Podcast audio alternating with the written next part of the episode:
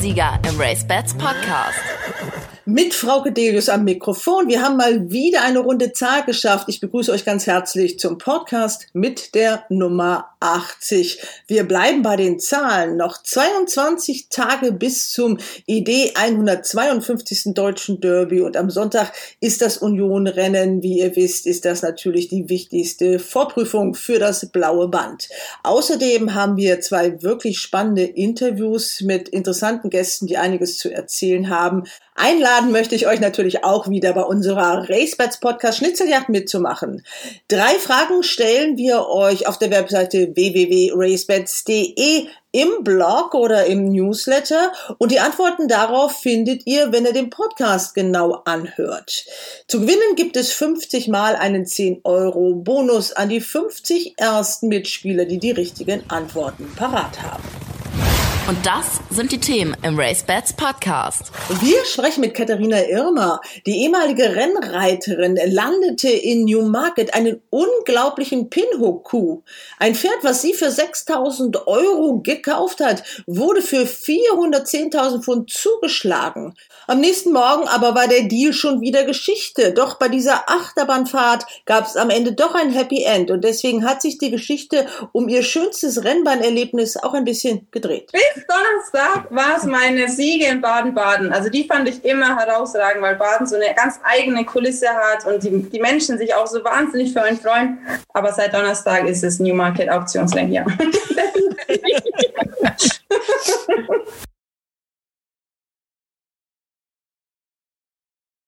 Es gibt sie nicht mehr so oft, die großzügigen Mäzene, die dem Rennsport Gutes tun wollen.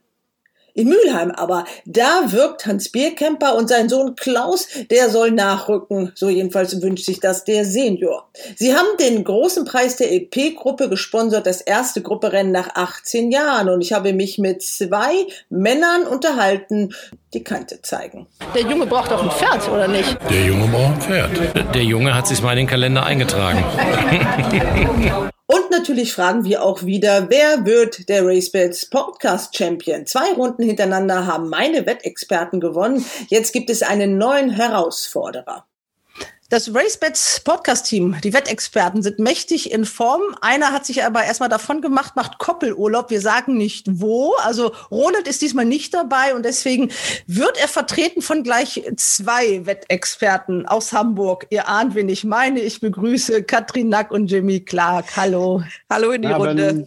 Mit dabei ist dann natürlich David Connolly Smith. Herzlichen Glückwunsch nachträglich, David, zum Geburtstag. Ja, danke, vielen Dank. Oh, Happy Birthday. Thank you, thank you. Und Grüß Gott von München, wo es gerade ein heftiges Gewitter gibt. Oh.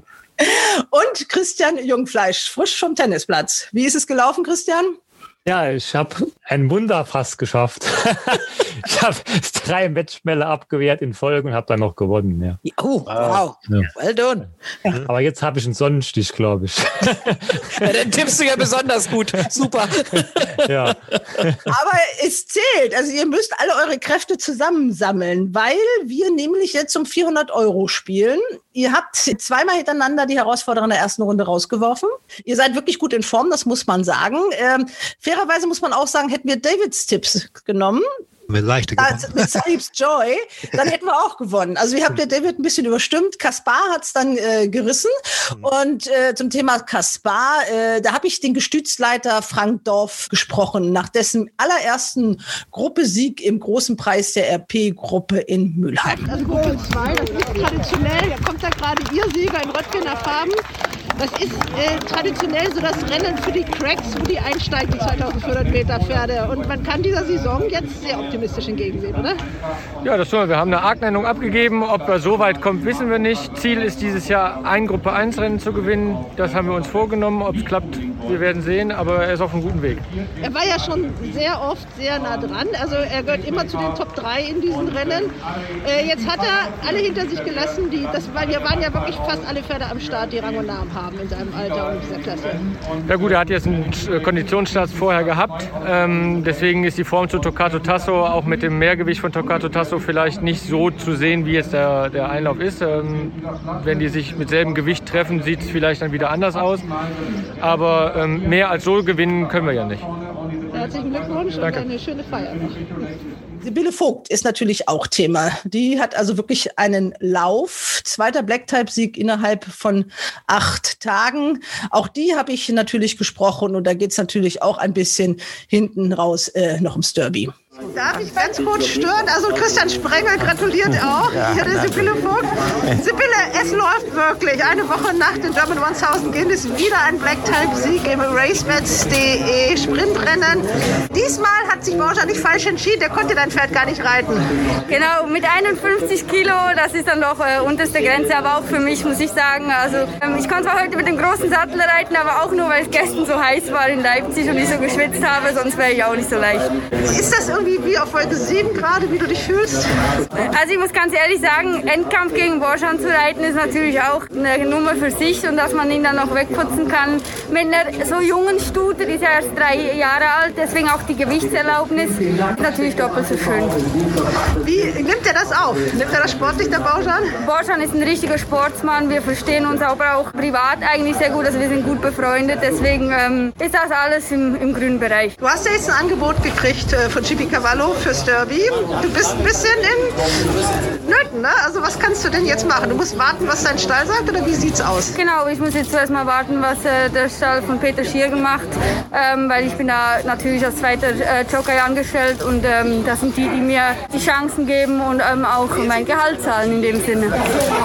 Okay, du musst zur Siegerehrung. Dankeschön. Ja, David, du guckst dir die Ritte von Sibylle immer ganz genau an. Ja. Jetzt reitet sie lieber im Unionrennen. Ja. Das ist unser Schwerpunktthema heute auch bei unseren Wetttipps.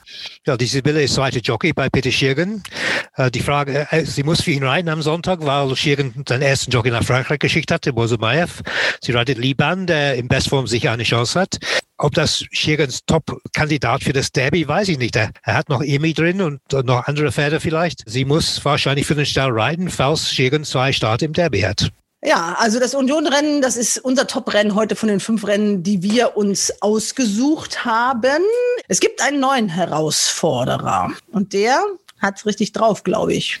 Hallo, liebe Galoppsportfreunde. Mein Name ist Klaus Gaspers. Ich bin 55 Jahre jung, wohne in Kleinenbruch. Das ist in der Nähe von Mönchengladbach-Neuss und besuche bereits seit 35 Jahren die Rennbahnen Deutschlands, aber auch die Rennbahnen Europas und sogar bis Dubai ging es schon. Paris natürlich viel gesehen und auch Ascot. Also Rennbahn und Galopprennen, das begeistert mich. Ja, und es begeistert mich auch oder es freut mich, dass ich es mit dem Race Bets Podcast-Team hier aufnehmen kann zum Union-Renntag in Köln. Das Union-Rennen, das Rennen, wo Derby-Träume nochmal erwachen können oder wo Derby-Träume auch ganz schnell schon mal platzen können. Deshalb spannender Sonntag und live dabei. Das ist auch wieder schön. Das erste Mal seit Oktober wieder live auf einer Rennbahn zu sein. Da freue ich mich auch besonders drauf. Tolle Pferde gab es natürlich viele in den 35 Jahren. Ganz besonderes Pferd. Wenn es auch nur Ausgleich gelaufen ist, war immer More Than Honey empfohlen wurde es mir mal beim Stark der Rennstelle durch Hein Bollo und äh, sollte dann bei der großen Woche in Baden laufen. Da war der Boden zu trocken und so gewann More Than Honey dann bei dem Sales and Racing Festival, denn da war es ordentlich matschig 2016 und war auch der 1600. Sieg für Peter Schirgen und die Quote, die war sensationell, die war um die 300. So, jetzt gleich aber geht's los und dann werde ich mal versuchen, das Race Bets Team in die Schranken zu weisen. Christian, du kennst den. Ja, vom Sehen. Also ich habe ihn öfter schon in Köln gesehen. Ich muss jetzt sagen, weil ich auf dem Tennisplatz war, habe ich mich noch nicht so richtig auf ihn vorbereitet. Aber er gibt ja mutige Ansagen, was ich bei Facebook so gelesen habe. Wir werden uns anstrengen müssen. Ne? Ja, zu den Wetttipps kommen wir gleich. Wir gehen noch mal ein bisschen zurück. Das Wunder von Mülheim war das Thema unseres letzten Podcastes. Da fehlte ein Interviewgast, weil ich den vorher einfach nicht erwischt habe. Das war nämlich Hans Bierkemper. Das ist der große Sponsor dieses Hauptrennens gewesen. Das erste Grupperennen nach 18 Jahren Pause in Mülheim. Mülheim. Und mit dem und seinem Sohn Frank habe ich mich nach diesem Rennen unterhalten über sein Engagement im Rennsport ganz allgemein und in Mülheim ganz besonders. Ich sitze hier zusammen mit den Sponsoren, die das erste Grupperennen seit 18 Jahren in Mülheim gesponsert haben. Das sind Hans Bierkemper, hallo Herr Bierkemper, und sein Sohn Frank Bierkemper. Das ist der große Preis der badischen Wirtschaft eigentlich. Also es ist eigentlich eine einmalige Geschichte. Könnte sowas zur Dauereinrichtung werden mit so einem Grupperennen, Herr Bierkemper? Also ich glaube nicht, nicht, dass das eine Dauergeschichte wird, denn der frühere große Preis der badischen Wirtschaft geht, soll ja zurück nach Baden-Baden gehen. Aber man weiß ja nie, was passiert. Es gibt ja auch andere schöne Grupperennen, die vielleicht einen Ausrichter brauchen. Das kann passieren, aber wie gesagt, da haben wir dann gesagt, ja, wir sponsern das. Wir gehen auch mit dann eben ins Obligo und äh, Baden-Baden konnte ja nicht und dann haben wir es hier durchgeführt. Und wie Sie sehen, war ja ein Riesenerfolg. Erstmal auch ein tolles Starterfeld, also solche Pferde. Der, der hier in Mülheim trainiert wird, leider nicht ganz so weit vorne, wie ich mir das vielleicht auch gehofft hätte. Ich bin nämlich ein absoluter Torquato Tasso-Fan. Das ist schon richtig. Aber wenn Sie den äh, Besitzer gefragt hätten vorher, der sagte 63 Kilo erste Mal laufen, wird ein bisschen schwer. Ja, und genau so war es ja. Ihr Sohn ist auch mit infiziert von diesem Galopprennsport-Virus, ist das so? Ja, also ich bin mit infiziert worden, als mein Vater vor fast zehn Jahren wieder angefangen hat mit dem Rennsport. Es ist so, dass ich das auch sehr interessant gefunden habe. Ich bin regelmäßig mit auf die Rennbahn gegangen und habe mich dann irgendwann entschlossen, auch einen eigenen Rennstall zu haben. Habe nur das Problem, dass ich momentan leider gerade kein Pferd habe, weil das letzte Das lässt sich doch schnell ändern, oder? Mit Sicherheit. Äh, Wir haben aber das jetzige Pferd ist wie gesagt verletzt und jetzt sollen wir mal sehen, wie es weitergeht. Aber momentan Rennstall ohne Pferd. Auch etwas traurig. Sie sind der Stall Mandarin. Und ich erinnere mich daran, das war einer der ganz tollen, großen Erfolge noch von Uwe Stoltefuß. Das war, glaube ich, ein Auktionsrennen. Da gibt es noch ein ganz tolles Bild von. Fabio Forte. Ja, in, in Hoppegard. Und wir hatten keinen Jockey. Und drüben fand dann äh, von einem Fabrikanten fand eine Feier statt. Und da hieß es dann, ja, wir haben hier einen altgedienten Jockey. Das war der Jockey von Hannover, ein Russe. Utze, wie hieß der Russe noch, der Flavio Forte geritten hat? Schulepow. Viktor Schulopow. Ja. Viktor Schulepow, ja, der, weiß ich nicht, eine Bleiplatte im Rücken hatte und den haben wir dann draufgesetzt. Aber gesagt, haben wir haben eh keine Chance. Und der hat einen Ritt hingelegt, das war sagenhaft und war das Tollste, was ich ja bisher auch erlebt habe, als wir dann dieses Auktionsrennen gewonnen haben. Nur die Feierei, die hat nicht stattgefunden. Uwe. Nein, wir sind dann zurückgeflogen nach, nach Dortmund und sind eigentlich nach Hause gegangen. Ich war das nicht gewohnt, dass man nach Hause eine Feier macht. Wenn Sie mich heute fragen, ist das was anderes. Sie haben es schon angedeutet, Sie sind Dortmunder und trotzdem hier in Mülheim engagiert. Wie kommt das dazu? Sie sind ja zu der Jasmin Albenräder danach gegangen. Wie kam es dazu, zu so einer Entscheidung? Die entscheidende Sache war bei Uwe Scholtefoss ist ja bedauerlicherweise gestorben. Da hatten wir dann die Pferde. Und dann hat hier mein Freund hat äh, entschieden, wo gehen wir denn hin? Nach Mülheim. Ja, wir wussten, Dortmund wird immer weniger. Und dann war es ja zu dem Zeitpunkt war es Baltromay und Mongil. Und dann haben wir eben die Pferde hier äh, stationiert. Und aus zwei wurden dann drei und fünf und zehn. Und ja, so ist es entstanden. Ja, Sie sind auch im Vorstand engagiert, der Junior auch schon oder noch nicht? Nein, der Junior ist nicht engagiert. Der Junior sitzt eigentlich auch in Leipzig und ich glaube, dass da die Entfernung auch ein relativ großes Hemmnis wäre. Es gibt ja eine gewisse Vakanz. Also Karl-Dieter Ellerbrake ist nicht mehr der Präsident. Erstmal hat er A viel zu tun, zweitens steht auch ein gewisses Alter im Pass. Kann man bei Ihnen, Herr Bierkemper, das ist, ich habe das auch Werner Krüger gesagt, das Problem bei diesem Vorstand ist nur, dass er bei allen mindestens eine 7 vorsteht. Es ist so richtig. Der Jugendwart bei uns ist 65 Jahre alt. Wir haben einen Jugendwart. Und ähm, da ist sehr schwer, Nachfolger zu finden oder auch die sich dann beteiligen. Aber Sie sehen, ich bringe ja schon mit und jetzt müssen wir noch die Ehefrau überreden. Vielleicht klappt es mal. Könnten Sie sich denn sowas überhaupt vorstellen? Passt das zu Ihrem beruflichen Engagement? Ich glaube, Sie haben beruflich auch mit Gregor Baum zu tun. Den kennen wir ja auch alle im Rennsport. Aber Sie haben mit ihm nichts in Sachen Rennsport zu tun, ne? sondern? Ich habe mit ihm beruflich zu tun. Also äh, wir sind ja beide bei Burger King engagiert und da ist es so, dass ich ihn da doch öfter mal sehe und spreche. Äh, ich sehe ihn auch öfter auf der Rennbahn, aber sportlich haben wir im Endeffekt keine Berührungen, außer dass eventuell mal die gleichen Pferde beim Rennen gewesen wären. Sonst bisher nicht. Wäre das etwas, was Sie sich vorstellen könnten? Weil irgendwo muss ja der Nachwuchs herkommen. Ja, das ist mit Sicherheit für irgendwann ist es mal eine Option, dass man sich sowas vorstellen kann. Momentan ist es so, dass ich beruflich sehr eingebunden bin und auch da dementsprechend in den Verbänden tätig bin. Also eine Verbandsarbeit ist mir da jetzt nicht ganz fremd oder eine Vereinsarbeit. Aber es ist so, ähm, und da hat mein Vater ja vorhin darauf hingewiesen, dass ich meiner Frau erstmal gesagt habe, bevor äh, ich die nächste Aufgabe übernehme, muss ich eine andere abgeben. Und so sieht es momentan noch nicht aus. Okay, aber Herr Bierkemper, Ihre Frau, die teilt Ihre Passion und Ihr Hobby. Sie kauft die Stuten und nicht die Ängste. Lansat, da waren Sie ja auch auch dran beteiligt. Letztes Jahr dieser ganz große Erfolg, dieser klassische Sieg in den äh, German 1000 Guinness. So ganz bestätigt hat sie das noch nicht wieder. Nein, das war ein bisschen unglücklich vom Timing her. Jetzt in diesem Jahr das erste Rennen, die hat ja gleich wieder aufgewichen gekriegt. Generalausgleich ist jetzt bei 93 oder 94 und läuft jetzt wieder in Hamburg. Ich denke, da sieht es dann schon anders aus. Und wenn Sie zehn Pferde haben, was ist da jetzt noch so der Kandidat, auf den Sie so ein bisschen hoffen? Der Kandidat äh, Waldersee steht bei Wöhler, ist nicht hier in Mülheim. Der hat also zwei Rennen in Frankreich gewonnen und war hier bei der Silbernen Peitsche Zweiter. Und Wöhler hält da viel von. Da will ich mal dem Trainer vertrauen. Der nicht den schlechtesten ausgesucht. Nee, das nicht. Das ist in Ordnung und Almreder hat ja auch noch einige Pferde, die vielversprechend sind. Da sind aber Zweijährige und Dreijährige, die jetzt noch nicht so viel gelaufen sind. Sie kümmern sich auch darum, was mit Ihren Pferden passiert, die den Rennstall verlassen. Also Sie betreiben das mit großer Passion. Also Sie geben die nicht einfach so weg, sondern Sie gucken auch, wo die hinkommen. Ne? Nein, wir wissen also, wo die Pferde hingehen. Und äh, das machen wir nicht, dass wir sagen, da kommt dann irgendeiner, der kann den mitnehmen und der muss gut sein. Das nicht. Aber wir können ja nicht alle behalten. Aber die, sag mal, die in Ehrenvollen wie McQueen, der bleibt ja noch 20 Jahre auf dem Hof. Also Gestüt Sommerberg, der hat da einen Teil für, für ältere Pferde. Das ist die Frau Hicki, die ist bekannt wohl im Rennsport. Die war mal bei Sau Norbert Sauer und die pflegt die Pferde dann, bis sie nicht mehr können. Wir haben ein Pferd gesehen, 30 Jahre alt, hat keine Zähne mehr. Ja. Frank Bierkemper, Sie waren da auch mit und haben sich das angeschaut. Ja, ich war auch mit, weil ich ja vorhin erzählt habe, dass eins meiner Pferde leider verletzt ist und nicht mehr laufen kann. Und äh, das war Sweet Author. Und äh, da habe ich mir auch dementsprechend mal angeschaut, weil ich vorher noch nicht dort war, angeschaut, wie das Pferd dort steht. Und es ist wirklich ein wunderbares Areal. Und wir hatten das Thema ja vorhin, wenn sich Privatleute engagieren. Also wenn man sich ansieht, was da auch von einem Privatmann geschaffen wurde, das ist wirklich ein wunderbares Areal. Und äh, ich halte das dann schon wie mein Vater, zwar nur mit einem Pferd, aber äh, mir liegt dann schon am Herzen, dass ich auch weiß, was mit dem Pferd wird nach dem Rennsport. Also die BBAG Jennings-Auktion, die ja dann hoffentlich wieder mit Zuschauern ist, ist die schon fest im Terminkalender eingetragen. Der Junge braucht auch ein Pferd, oder nicht? Der Junge braucht ein Pferd. Der Junge hat sich mal in den Kalender eingetragen.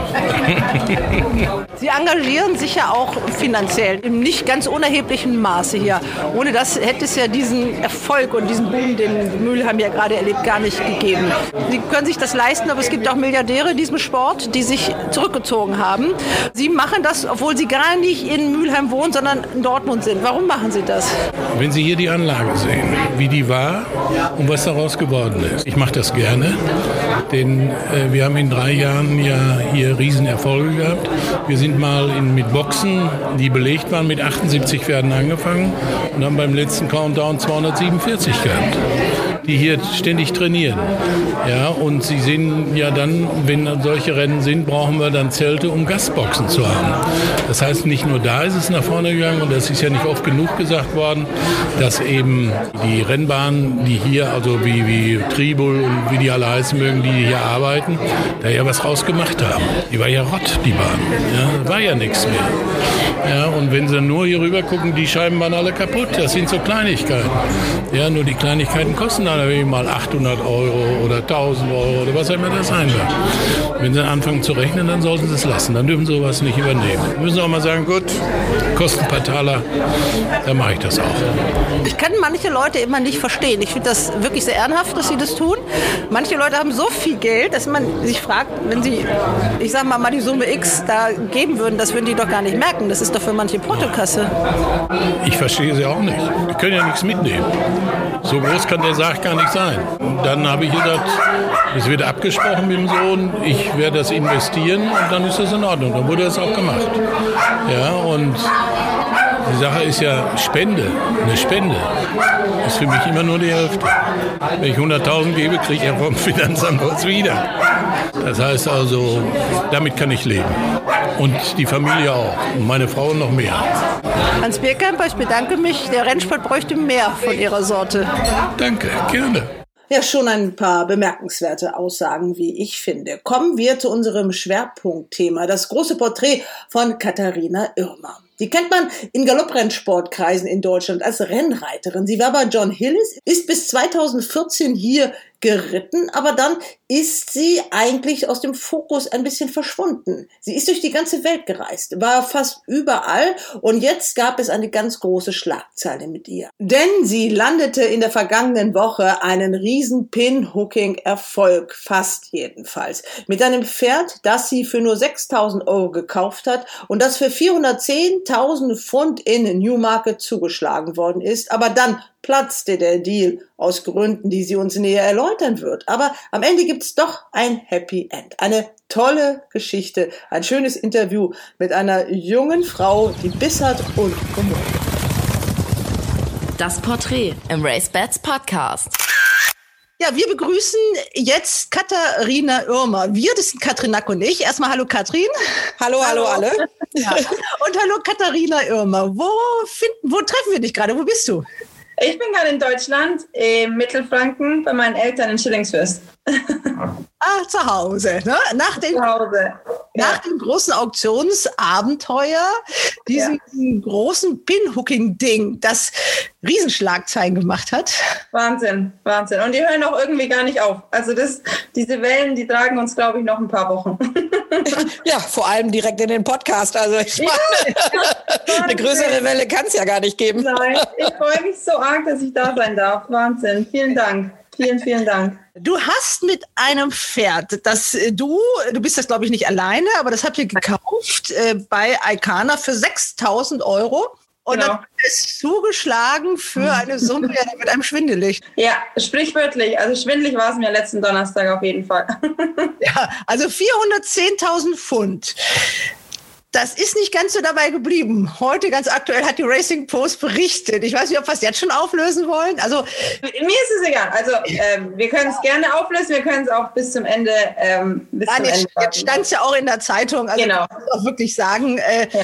Also der Deal ist nicht ganz so zustande gekommen. Warum nicht? Leider nicht. Ähm, nachdem er so wahnsinnig gut ähm, gebreezed hat am Mittwoch und auf einmal war eben also er hat so viel Aufmerksamkeit erregt und als der erste Tierarzt vorbeikam und ihn gescoped hat, also das heißt, die haben den Kehlkopf gespiegelt, wurde uns leider ziemlich schnell bewusst, dass da ein ganz kleines Problem herrscht. Ähm, der Kehlkopf öffnet sich zu langsam für die Tierärzte. Ein Problem, was oft vorkommt bei den Pferden, leider bei unserem Dark Angel auch. Und der hat ihm einen ganz schlechten Scope gegeben. Also der hat ihn ganz, ganz negativ bewertet. Und dann wurde uns natürlich schon ein bisschen Angst, weil wir gedacht haben, wenn jeder Tierarzt den so bewertet, oh je, dann, dann sieht es im Ring natürlich ganz schlecht aus. Aber dadurch, dass Tierärzte Gott sei Dank verschiedene Meinungen haben, hat sich das auch total variiert. Also der hat eine 2 ist ein guter Scope, 3 ist ein ziemlich schlechter Scope. Und der hat wirklich, also bei 15 Scopes hat er alles getroffen, was man sich nur vorstellen kann. Also ein paar Tierärzte waren total begeistert und ein paar eben leider nicht. Und der Tierarzt von unserem damaligen Kunden, wo wir gehofft hatten, wo wir ihn hinverkaufen, der hat ihm leider einen schlechten Scope gegeben. Also war der Deal mit Tadesols, dass wenn er durch den Ring geht und der Hammer fällt, muss er diesen Overland Scope am Freitagmorgen bestehen. Ähm, dann machen die ihm den Scope in den Kehlkopf, während er galoppiert. Und ja, der, der ist leider negativ ausgefallen. Und somit hatte der Kunde das Recht zurückzuziehen. Und wir standen ohne Käufer am Freitag früher. Das ist die Geschichte. Und dann ist aber der Unterbieter sofort eingesprungen und hat seine Chance erwittert und hat ihn dann ein bisschen günstiger bekommen als eigentlich im Ring, aber immer noch im sechsstelligen, im guten sechsstelligen Bereich. Also. also so oder so für dich und deine Agentur. Ihr nennt euch Paragon Bloodstock. Ein ja, genau. Ja, ähm, Cherry, Cherry ist der Geschäftsführer von Paragon Bloodstock und ähm, ja, für, äh, immer noch unglaublich. Also immer noch life-changing eigentlich. Also es ist Wahnsinn. Also der ursprüngliche Käufer, das war Richard Brown von Blendford Bloodstock. Ich habe Turf Times ganz genau gelesen.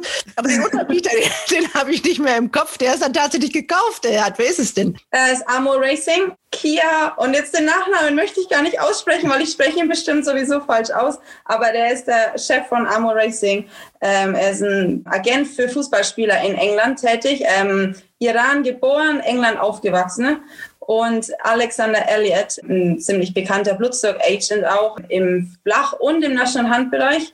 Und ähm, ja, die waren auch ziemlich, ziemlich heiß auf das Pferd. Und wir freuen uns wahnsinnig, dass er jetzt auch noch zu einem total super ähm, netten Trainer gewechselt ist. Jung, ambition, wie man im Englischen sagt. Und ähm, der hatte auch Interesse an dem Pferd, aber der hatte von vornherein ja schon so ein bisschen Ahnung, dass er sich ihn nicht leisten kann. Deswegen freut es mich jetzt eigentlich nicht umso mehr. Aber es hat immer noch ein Happy End gegeben, weil er hat jetzt das Pferd zum Trainieren, der Unterbieter hat das Pferd auch bekommen und ja, eigentlich, eigentlich genauso schöne Geschichte als vorher. Den Agenten Alex Elliott habe ich tatsächlich mal kennengelernt mit Jimmy zusammen bei mhm. Sir Michael Stout. Bevor okay. er überhaupt Agent war, war er bei Stout am Stall so ein Pupil Assistant Trainer.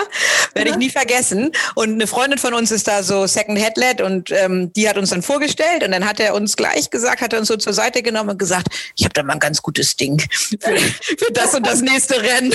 Und wir haben den natürlich sofort gewettet und ich sag dir, drin das Ding sozusagen, Nein. das war damals Evasive, ja, Evasive, den hat er uns angesagt, da hatte der so ein kleines Maidenrennen gewonnen und den hat er uns gleich für die nächsten Gruppe rennen und für das und das. ich hätte damals schon wissen müssen, dass Alex Elliott weiß, wovon er spricht. Also wirklich war, das war unglaublich beeindruckend. Also wir haben in, bei verschiedenen Trainern ja immer mal so, lernt man ja mal Leute kennen, so, ne? Aber jemand, der seinen Weg so gemacht hat wie Alex Elliott, das, also Hut ab. Und von daher glaube ich auch, dass das nach wie vor eine tolle Geschichte ist, wirklich. Ich auch. Also ich mag ihn auch persönlich total gern. Er hat schon einige Pferde ähm, gekauft, wo ich so ein bisschen, also entweder vorbereitet habe oder das Pferd gekannt hatte. Ich finde einfach, dass er ein wahnsinnig guter Judge ist von ja, dem Pferd. Ja. Und er und vertritt eben dieses Ammo Racing und ja, und er war total frustriert, als er den Zuschlag nicht bekommen hat am Donnerstag und er kam auch zu uns und hat mit uns trotzdem Champagner getrunken und sich mit uns gefreut. Er war schon traurig, dass es halt nicht geklappt hat und deswegen freut es mich umso mehr und ja, also schon, schon toll. Wahnsinn, ja, wirklich. Aber wir wollen jetzt nicht nur Champagner trinken. Ja. die Karriere von Männern äh, sprechen. Wir wollen über die Karriere auch von Katharina Irma sprechen. Das ist eine ganz außergewöhnliche. Aber bevor wir dazu kommen, wollen wir jetzt erstmal dich ein bisschen kennenlernen. Wir haben ja diesen Tough Times Test, diesen Fragebogen. Katrin, willst du mal loslegen? Ja, also wir fangen mit deinem Namen an. Das haben wir schon geklärt. Du heißt Katharina Irma. Geboren wann und wo? in Rothenburg ob der Tauber im schönen Mittelfranken am 15. Juni 88. Okay, oh, puh. So, wohnhaft bist du in Europa, würde ich sagen? Ja, Chantilly ist der nächste Standort, aber ja, Europa ist, glaube ich, so äh, am besten eigentlich.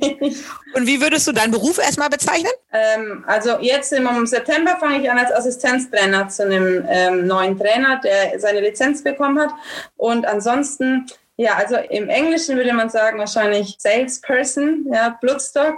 Im Deutschen, ich suche schon, habe schon einen Begriff dafür gesucht. Ähm, ja, gute Frage. Pferde wird mit verschiedenen Schwerpunkten vielleicht. ja, das ist im Deutschen so ein sperriger Begriff, ja. der das überhaupt nicht abdeckt. Ne? Tausend, wir sagen Tausendsasser im Sport so. Genau. Ja. Damit haben wir ja auch die Position schon fast umschrieben. Ne? Und der Trainer ist das in Irland, Frankreich, England, Amerika? Also was? Also okay. irischer Trainer in Chantilly, ähm, Tim okay. Donvers, den seine Eltern, die haben äh, Roundhill Stud in Irland und der hat äh, jetzt bei Rocher ist der momentan Assistent-Trainer und der fängt im September an und hat mich gefragt, ob ich ihm so ein bisschen helfen würde am Anfang, dass er so, dass er gut loslegen kann auf jeden Fall. Deswegen freue ich mich ganz arg. Also für so eine geborene Fränkin hört man diesen englischen, irischen Slang. Also der hat sich schon ganz schön reingeschlichen. Oh, Wahnsinn, ja.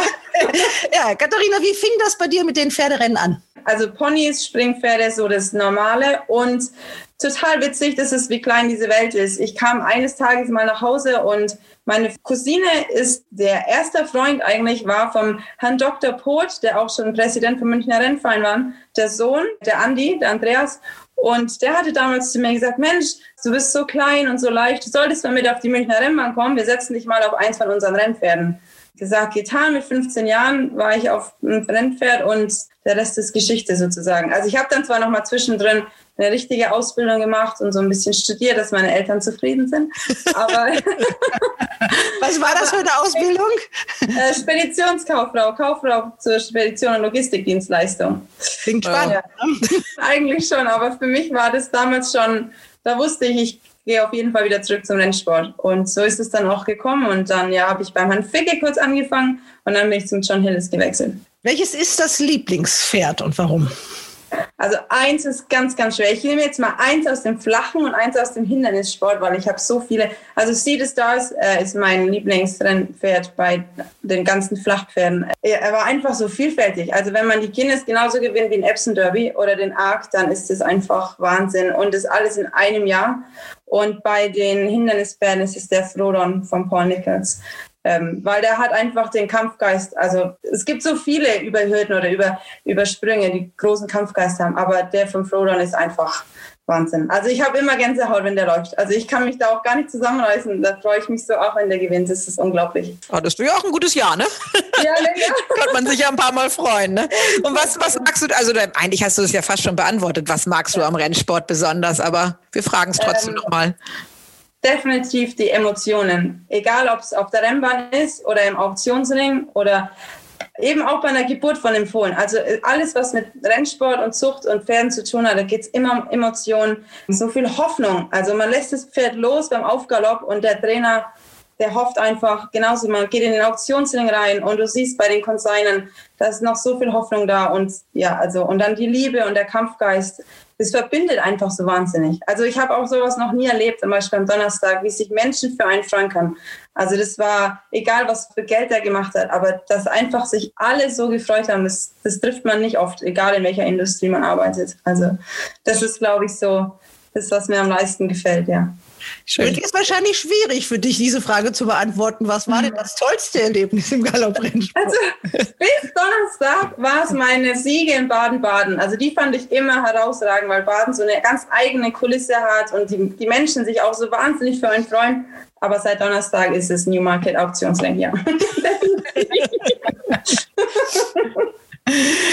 Welches Rennen, das wäre natürlich jetzt eigentlich so jetzt für Reiter gedacht, die Karriere hast du ja in den ja. Nagel gehängt, da kommen wir ja auch noch drauf, aber was würdest du jetzt gerne mal gewinnen? Also das wäre dann ja entweder als Trainerin oder als Agentin eines Pferdes. Was würdest du da gerne mal gewinnen und vielleicht mit auf dem Podest stehen? Also in Europa ist es definitiv, egal welches Rennen, äh, wäre Royal Ascot. Also ich glaube, da ist es auch egal, was für ein Rennen das ist. In der Woche zu gewinnen ist einfach ein Traum von jedem, der irgendwie im Sport dabei ist. Ähm, natürlich den Arc de Triomphe oder international vielleicht den Melbourne Cup. Ich bin ein ganz großer Fan von Australien, deswegen ja. ja. Warst du in Australien auch schon? Ja, da war ich auch mal ganz kurz. Ja, ein, über ein Jahr war ich in Australien. Ja. Ganz kurz. Hm. Ganz kurz. so, die nächste Frage. Ich hoffe, also da wirst du sicherlich ja wohl ja sagen. Wettest du? Und wenn, ja. wie hoch? Und ähm, auf welche Wette bist du besonders stolz? Ja, ich wette. Normalerweise immer in so kleinen Beträgen. Und ganz besonders stolz habe ich in Cheltenham mal den Playspot gewonnen. Und ich glaube, das haben wir zehn Jahre nicht geschafft. ja, das gehört vielleicht auch zu den besten Momenten in meiner Karriere. Ja, wirklich. Also ich war so super verkatert, also ganz, ganz schlimm verkatert vom Vortag. Ich wollte gar nicht auf die Rennbahn und mein Freund hat mich gezwungen und dann sind wir da doch hin und der wettet ganz viel. Und ähm, dann haben wir gesagt, okay, ich mache auch mit diesen Playspot, damit er endlich Ruhe gibt. Und dann habe ich eben meine Pferde ausgefüllt. Und so ein bisschen Ahnung hatte ich da mittlerweile schon, weil er halt sich so wahnsinnig gut auskennt mit den Hindernispferden. Und auf einmal, so das erste Rennen war drin und das zweite Rennen war drin. Und dann hatte ich sogar den Sieger im dritten Rennen, was zählt zu der Playspot. Und dann ging das halt so dahin. Und dann sagt mein Freund, ich glaube, wir haben jedes Pferd getroffen in dem Playspot. Und dann sage ich noch so, das gibt's ja gar nicht. Und dann gebe ich der Frau, die dann an den Tischen so vorbeilaufen, wir, waren, wir hatten viel Glück, wir waren in Cheltenham oben bei den Besitzern und bei den oh. Trainern. Wunderschön mit der Aussichtsterrasse. Und dann kam die zu unserem Tisch und möchte den Zettel abholen. Und ich gebe den der und die kommt wieder zu mir her und sagt, oh, da gibt es ein Problem. Und ich so, natürlich gibt es ein Problem, ist ja klar. Und dann sagt sie, ich habe nicht so viel Geld einstecken. und dann Oh, da war ich dann nicht mehr verkatert. Das kommt ja für jeden. Das mit dem Verkatern probieren wir dann das nächste Mal auch. Das scheint ja, zu klappen. Das Geheimnis. Ja, das ist unglaublich schwer. Also in Sheldon haben sie eh, auch Aintree haben wir ewig nicht getroffen, den Playspot. Das glaubt man gar nicht, ja. Nee, das glaubt man nicht. Nur platziert aber es ist Wahnsinn. Also das war auch ein super Gefühl, muss ich ehrlich sagen. Ja, gibt es denn eine Lieblingsrennbahn? Das wird auch wieder schwer, oder? Ich glaube schon, ja. Also ich habe es so ein bisschen versucht einzugreifen. Also definitiv Ascot in England. Cheltenham, ich liebe Cheltenham. Ähm, ich bin so ein kleiner geheimer Hindernisfan. Ähm, July Course mag ich ganz, ganz gern. Ähm, da gibt es das beste Picknick, besser als Royal Ascot. Und dann äh, wieder Melbourne in Australien ja, das ist auch eine ganz besondere Rennbahn irgendwie. Melbourne fand ich von Anfang an, finde ich es einfach, ja, hat irgendwas, hat so viel Flair auch. So, ja. Die, die drei. Toll. Waren das jetzt nicht schon fast vier oder so? Also eine schaffe ich leider nicht. ähm, welche Rolle spielt bei dir der Tierschutzgedanke? Ziemlich hoch. Also gut, man muss es auch nicht ignorieren dieses Jahr. Also das mit Gordon Elliott zum Beispiel, das hat mich ganz arg getroffen. Ähm, das fand ich ganz furchtbar, ähm, weil es einfach, ähm, das, das, kann man nicht wegmachen. Also das Bild kann man aus Menschen oder aus den Köpfen von den Menschen nicht, nicht mehr wegradieren. Äh, auf der anderen Seite aber muss man, finde ich, auch oft immer betonen, dass wir, wir sind alle eigentlich professionell ausgebildet. Also jeder, der mit Pferden, egal ob es der Rennsport ist, die Zucht oder wie auch immer, wir hatten entweder eine Ausbildung oder wir sind jahrelang irgendwie ausgebildet worden. Im Vergleich zum Amateursport oft geht es den Pferden viel besser. Es sind Athleten, das darf man nicht vergessen. Und ich finde auch immer, das wird im Rennsport nicht so, äh, nicht so verbreitet oder nicht so betont, dass es ist wie Fußballer oder wie Tennisspieler die haben auch ihre Verletzungen und es passiert leider, weil es Hochleistungssportler sind. Und aber dafür wissen wir, wie wir damit umgehen müssen. Also wir haben Spas, wir haben äh, wir haben Eisbandagen, wir haben also wir haben äh, medizinische Versorgung, die es eigentlich so kaum gibt. Also an jeder Rennbahn ist eine Klinik angeschlossen oder oder die Gestüte sind wirklich im nahen Umkreis zu einer Klinik. Und ich finde mal, das müsste man so ein bisschen mehr den, den, den Leuten, die nicht so viel Ahnung haben, auch erklären, dass es passieren Unfälle und sie sehen oft furchtbar aus. Aber dass wir alles versuchen, um die entweder zu ja, verhindern, kann man sie vielleicht nicht. Aber zumindest, dass man den Pferden danach hilft, dass man zumindest wieder ein anständiges Leben führen kann. Also deswegen Tierschutz ja groß. Normalerweise sehen sie auch immer alles super aus und es geht ihnen ja auch gut. Also ein Pferd, dem es nicht gut geht, der läuft nicht schnell. Also das habe ich mittlerweile auch gelernt. Ich weiß nicht, wie es jetzt bei dir in Irland ist oder auch jetzt in Frankreich, wenn du da bist, wie da das mit der Peitsche diskutiert wird. In Deutschland wird es im Moment sehr viel diskutiert. Die Peitsche kann weg oder muss bleiben? Was meinst du? Ich finde, sie sollte bleiben, weil wir Jockeys, also ich war ja auch mal äh, im Rennsattel, es ist schon auch gefährlich. Also man befindet sich da mit einem winzig kleinen Sattel auf einem immer noch 500, 600 Kilo Pferd. Wenn der einfach mal links, rechts ausbricht ohne Stock, manchmal hilft sogar der Stock nicht mehr, ja, um ein Pferd gerade zu halten. Aber die Strafen müssten, also sie müssen härter durchgreifen oder anders durchgreifen. Also ich finde, man muss konsequenter sein mit Disqualifikation also man muss sich solche Sachen einfach dann überlegen und dann einfach auch sagen, gut, mehr als fünfmal draufgehauen, der Sieg ist weg. Und dann finde ich, dann lernen das Jockeys auch. Also ich war früher auch nicht die Schönste mit dem Jock, muss ich ganz ehrlich zugeben. Man hat man es aber auch nicht so beigebracht, weil es ging schon immer noch mal. Ja? Also mal ein bisschen Strafe bekommen und man hat es nie so wirklich gelernt. Also man, man, muss einfach, in England zum Beispiel, die Jockeys, die haben, die haben diese Wahnsinnsausbildung. Ja? Man, eben auch Holly Dales, diesen Mädchen, die hat so viel Kraft, die braucht den Stock oft gar nicht. Ich finde es anders angehen. Also man kann nicht einfach nur sagen, gut, der Stock muss weg. Nee, man muss den irgendwie so mit einbringen, dass es noch gut aussieht, aber dass man auch, dass man einfach den als Hilfe dabei haben kann. Also ich finde, der Stock muss bleiben, aber die Regelung muss sich verändern. Ganz definitiv. Ja. Also ich weiß, wen wir, wenn wir das mal diskutieren, wir wollen da eine Sondersendung für machen, den wir mit dabei haben müssen. Bist gleich wieder dabei. was, was ärgert dich am Galopprennsport? Äh, Doping, definitiv. Also das tut dem Ansehen vom Rennsport einfach nicht gut, egal ob es Amerika, Australien ist oder Europa. Ich finde, wir in Europa sind wahnsinnig großer Vorreiter. Es gibt immer schwarze Schafe und die wird es leider immer geben. Aber äh, was Amerika zum Beispiel treibt äh, in den Doping-Geschichten oder auch Australien manchmal, das ärgert mich ganz besonders. Weil also man hat es bei anderen Sportarten schon gesehen, egal ob es jetzt der Radsport ist oder Athleten im Allgemeinen, das tut nie gut. Und das wird uns auch irgendwann noch zum Verhängnis werden, ähm, wenn sie nicht mit dem Doping auch das gleiche wie mit der Peitsche, noch schlimmer. Also beim Doping finde ich es noch viel, viel schlimmer, weil ähm, ja, das ist einfach nicht in Ordnung. Und die Pferde sind gut genug. Und wenn ein Pferd eben nicht mehr gut genug ist, ja, dann entweder muss man die Rennkarriere beenden oder man muss einfach einsehen, dass es nicht funktioniert. Also Doping finde ich ganz, ganz furchtbar. Was würdest du am liebsten ändern im Galopprennsport? Vor allem hier in Deutschland. Also man muss ja auch einfach schauen, dass man den Rennsport am Leben erhält. Da muss man sich ganz viel von Australien abschauen. Man muss, man muss einfach versuchen, Besitzergemeinschaften zu finden. Kleinere Gehälter zusammen können auch ein großes Pferd kaufen. Wenn man sich die Siegerehrung in Australien anschaut, da gibt es Gruppe 1 Sieger jedes Wochenende, da stehen 30 Leute im Führing. Und das gibt es bei uns in Deutschland ganz wenig.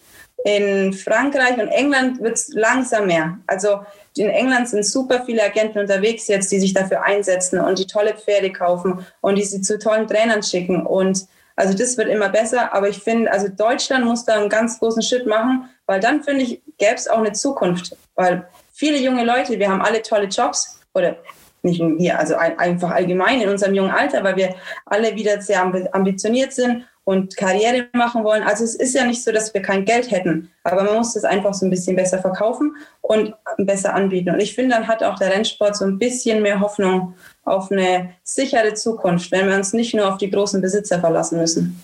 Wie sehe denn eine Werbebotschaft pro Galopprennsport aus, die sich an Leute richten würden, die überhaupt keine Ahnung haben vom Sport? Also Werbebotschaft, ich würde auf jeden Fall einen Bus mieten, sie nach Cheltenham fahren, ihnen ein paar freie Wetttickets geben, vielleicht ein paar freie Getränke und danach würde ich sie unterschreiben lassen, dass sie Besitzergemeinschaft irgendwie anschließen. Und ich glaube, mehr braucht man auch gar nicht. Also ich glaube, das ist die beste Werbebotschaft, die man machen kann. Ich merke schon, wir müssen dich einstellen. Vielleicht hört der Deutscher Galopp auch mal zu. Die sagen ja immer, wo ist denn die Frau, die uns helfen kann? Ja, die, wir haben sie im Podcast, genau. Die schreiben immer die Stellen aus und sagen, die suchen Frauen und dann werden doch immer wieder die Männer eingestellt. Ja? Komisch. Ah ja, das wollte ich eigentlich auch, aber ich habe es jetzt nicht auch laut gesagt. Was ärgert dich in manchmal Ungleichheit Mann-Frau? Aber das lassen wir jetzt einfach mal so da stehen. wenn du nicht auf einer Rennbahn bist, wenn du dich nicht mit Pferden beschäftigst oder mit Pferderennen, welche Hobbys hast du? Ähm, ich mache ganz viel Yoga. Ich hatte mal einen ganz schweren Unfall vor zwei, drei Jahren und da hatte ich dann auch gesagt bekommen, dass das vielleicht nicht mehr so toll ist, meine Karriere. Und da habe ich Yoga angefangen und ich mag es immer noch super gern und ich mache es auch fast täglich. Und ansonsten, ja, reisen, wenn wir wieder dürfen, hoffentlich irgendwann. Äh, essen, lesen, aber ja, Yoga, Yoga ist so, glaube ich, das mein Ausgleich zum, zum intensiven Job und zu den Pferden. Ja, ist Yoga. So, dann eine Frage noch erstmal, so eine offizielle Frage, bist du abergläubisch? Ja, und ich wäre es lieber nicht, aber ja. Ganz schlimm. Wie äußert sich das? Nimm mal so ein Beispiel, so ein harmloseres. Ähm, ja, zum Beispiel, wenn das eigene Pferd läuft und man wettet es und dann wird es geschlagen. Ja, bin ich immer davon überzeugt, hätte ich es nicht, hätte gewonnen oder ja, solche Sachen. Also da bin ich, oder wenn irgendwie die, die Satteldecke falsch liegt und man ändert es nicht nochmal kurz vorm Rennen oder also da bin ich, ähm, ja, oder der Zopf stimmt nicht oder so Kleinigkeiten, da denke ich immer, hätte ich, wäre es richtig gegangen an solche Sachen. Also da, da bin ich schon sehr abergläubisch, dass, ähm, dass das da alles mit zu tun hat bei solchen Sachen. Du hast ja schon über deine Anfänge erzählt, aber trotzdem kommen wir noch mal so auf deine Karriere im Einsattel zurück. Also ja. ich habe mal in der Statistik geguckt, 34 Siege hast du, 50 wolltest ja. du schaffen, hat nicht geklappt. Erklär es uns. Hat nicht ganz geklappt, nee. Ähm, da gab es eine ganz, ganz tolle Saison. Da hast du nämlich 16 Siege erzielt, 2011. Ja. Und 2012 waren es noch drei und 2013 war gar nichts mehr und 2014 hast du aufgehört. Was ist da ja. passiert? Was ist da passiert? Gute Frage. Also ja, so ich kam aus Südafrika zurück. Ich war im Winter 2010, 2011 in Südafrika und das hat mir wahnsinnig gut getan. Also da wurde wirklich zweieinhalb Monate auf mich eingetrennt, wie man Rennen reitet und wie man wie man Pferd vorwärts schiebt und und es hat dann auch super funktioniert. Und da habe ich wahnsinnig viele Sieger geritten und ähm, dann war ich krank den Winter danach und dann habe ich so ein bisschen den Anschluss verpasst und dann das ist uns ein bisschen, hm, ein bisschen peinlich, was uns da passiert ist. Ähm, man kann so das Ausbildungsende so ein bisschen vor sich hinschieben, ja, dass man so ein bisschen seine, seine Erlaubnis noch ein bisschen länger behält. Und dann ähm, habe ich aber meine Prüfung machen müssen und dann haben die mich sozusagen für drei Monate gesperrt, bis ich meine Prüfung abgeschlossen habe. Und dann habe ich, hätte ich wieder anfangen dürfen als normaler Rennreiter mit, mit Erlaubnis. Und irgendwie, da habe ich dann angefangen zu merken, dass mir eigentlich wahnsinnig viel Spaß macht, im Hintergrund mitzuwirken, die Pferde auf die Rennbahn zu fahren, den Trainer zu assistieren oder einfach solche Sachen. Und ich habe auch damals den Burry Olsen kennengelernt und der hat mich mit auf Optionen schon mitgenommen und er hat mir das ein bisschen gezeigt und ich weiß nicht, ich habe mich da so ein bisschen mehr verliebt als in den Rennsattel. Und der hatte damals auch zu mir gesagt, Mädchen, Rennreiten ist witzig, aber es wird nicht deinen Lebensunterhalt finanzieren. Und das das habe ich mitgenommen und dann habe ich mich auf andere Sachen konzentriert. Und so, so ging das dann so langsam. Ich habe dann zwar immer noch mal so ein paar Rennen mitgeritten, meistens auch in München, äh, weil es eben vor der Haustür war. Aber so eigentlich mein Herz war dann schon mehr an, an alles andere gerichtet oder ja, so mehr auf der Art. Ja. Wenn du jetzt so eine Karriere einer Sibylle Vogt verfolgst, dann ist das jetzt doch was anderes. Also das sind jetzt sieben Jahre Unterschied, aber trotzdem, ja. Äh, die Chancen hast du in der Form auch nicht so gekriegt damals, oder? Nein, und ich freue mich auch wahnsinnig. Also egal, ob es jetzt die Sibylle in Deutschland ist oder die Holly in England oder diese Rachel Blackmore in Irland. Die arbeiten hart und sie haben es auch wahnsinnig verdient. Aber in den letzten sieben Jahren ist oder zehn Jahren ist schon einiges passiert. Also ja, die Menschen sind so ein bisschen mehr aufmerksam geworden auf die Mädels und ich finde es einfach toll, dass die jetzt auch Chancen bekommen. Ich weiß nicht, was der ausschlaggebende Punkt war. Also ich weiß es nicht, was jetzt anders war vor fünf Jahren als vor zehn Jahren. Aber ja, also ich finde es ich find's klasse. Und ich hoffe auch, dass wir irgendwann darüber nicht mehr reden müssen, sondern dass es normal ist, dass ein Mädchen im Grupperennen gewinnt. Also hoffentlich in zehn Jahren, wenn wir nochmal einen Podcast machen, dann sind da mehr Mädels draußen, die die German Guinness gewonnen haben. Also zehn Jahre, da bist du vorher schon nochmal dran. Das haben wir schon angedroht. Ja, also du hast schon gesagt, also du bist bei den Auktionen mit dabei gewesen. Du hast dich im Backoffice interessiert. Wie ging es dann weiter? Also aus Franken in die große, weite Welt. Du hast das ja, du hast schon gesagt, du wolltest das von Anfang an. Das war auch nachzulesen. Also das hat dich immer gereizt. Raus, ja. reisen, alles kennenlernen. Ich fand es, also als wir angefangen haben, auch mit den Pferden nach Frankreich zu fahren, zum Beispiel auf Rennbahn und ähm, ja, man trifft dann einfach andere Menschen und dann eben Auktionen. Und damals wurde mir dann eben angeboten, ich wollte eigentlich nach Dubai für den Winter und dann von da aus sehen, was passiert. Es war im, im Sommer 2014, haben wir so ein bisschen überlegt, was mein nächster Schritt wohl wäre, was, was gut für mich wäre. Wer ist denn wir? Wir, meine, also ich war Single, aber meine Mama, also Familie, Freunde, einfach, ja, weil ich eben raus in die große Welt wollte, aber ich wollte nicht einfach blind drauf los. Also ich habe immer so ein bisschen zum Plan. Oder ich mache gern To-Do-Listen, so ja, nein, äh, was ist wohl das Bessere? Und dann habe ich auch, ja, so Paul Harley war auch ein, ein, Freund von mir damals, der hat mir so ein bisschen Hilfe angeboten oder mich beraten dabei, was wohl der nächste Schritt für mich wäre, weil er eben auch der Meinung war, dass Rennreiten im Moment ist witzig, aber du musst dich entweder weiterentwickeln oder auf einmal ja, Grupperennen gewinnen, so ungefähr. Und der hatte damals auch zu mir gesagt, wir schicken dich nach Dubai und von da aus sehen wir dann weiter. Und dann kam wieder Barry Olsen ins Spiel und der war damals befreundet mit Simon Crisford. In Newmarket hatte der damals angefangen zu trainieren und der Simon sagte zu mir, das ist, was du machst. Du gehst nach Newmarket, das ist die Zentrale des Galopprennsports und wenn du schaffst, hat er gesagt, dann, dann fängst du Newmarket an und dann, dann sehen wir weiter. Und so bin ich damals im Herbst 2014 nach Newmarket gezogen und habe für Simon Crisford angefangen. Als Reiterin oder als Assistentin? Ähm, nicht gleich Assistentin. Also ich bin da damals schon gleich in das Büro bei ihm rein und habe gesagt, also ich bin nicht nur die einfache Reiterin, ich möchte was lernen und er kann mir auch gern weniger zahlen, aber äh, ich möchte nicht nur auf den Pferden sitzen und so meinen Lebensabend verbringen. Ich möchte wissen, ja, einfach alles international. Ich, also was ich dachte, weiß ich schon. Ich wusste eigentlich gar nichts. Also als ich in Newmarket angekommen bin, ich war das erste Mal auf Tattesalls, das, da wusste ich, das ist mein Lieblingsort. Auktionen, ich war so begeistert und ja, da habe ich damals gleich gesagt, also ich will alles lernen, von der Pike auf, was er mir lernen kann. Und ähm, er war auch wahnsinnig gut zu mir und er hat dann auch nach zwei Jahren gesagt, Mädel, du solltest den irischen Nationalkurs machen am Irish National Stud, weil da wirst du das, da wird alles nochmal vertieft und da lernst du ganz andere Menschen kennen, die mit Zucht und Blutstock und Auktionen zu tun haben. Und so ging dann der nächste Schritt weiter. Ist das ein bisschen so äh, dieses ähm, Dali Flying Start, was ja der Vincent Schirk macht? Kann man das so ein bisschen vergleichen, die Ausbildung? Kann man, ja, ja, kann man vergleichen. Also der, der Simon hatte damals auch gesagt, wir haben den Anmeldeschuss verpasst damals fürs Flying Start. Der wollte eigentlich, dass ich dahin gehe.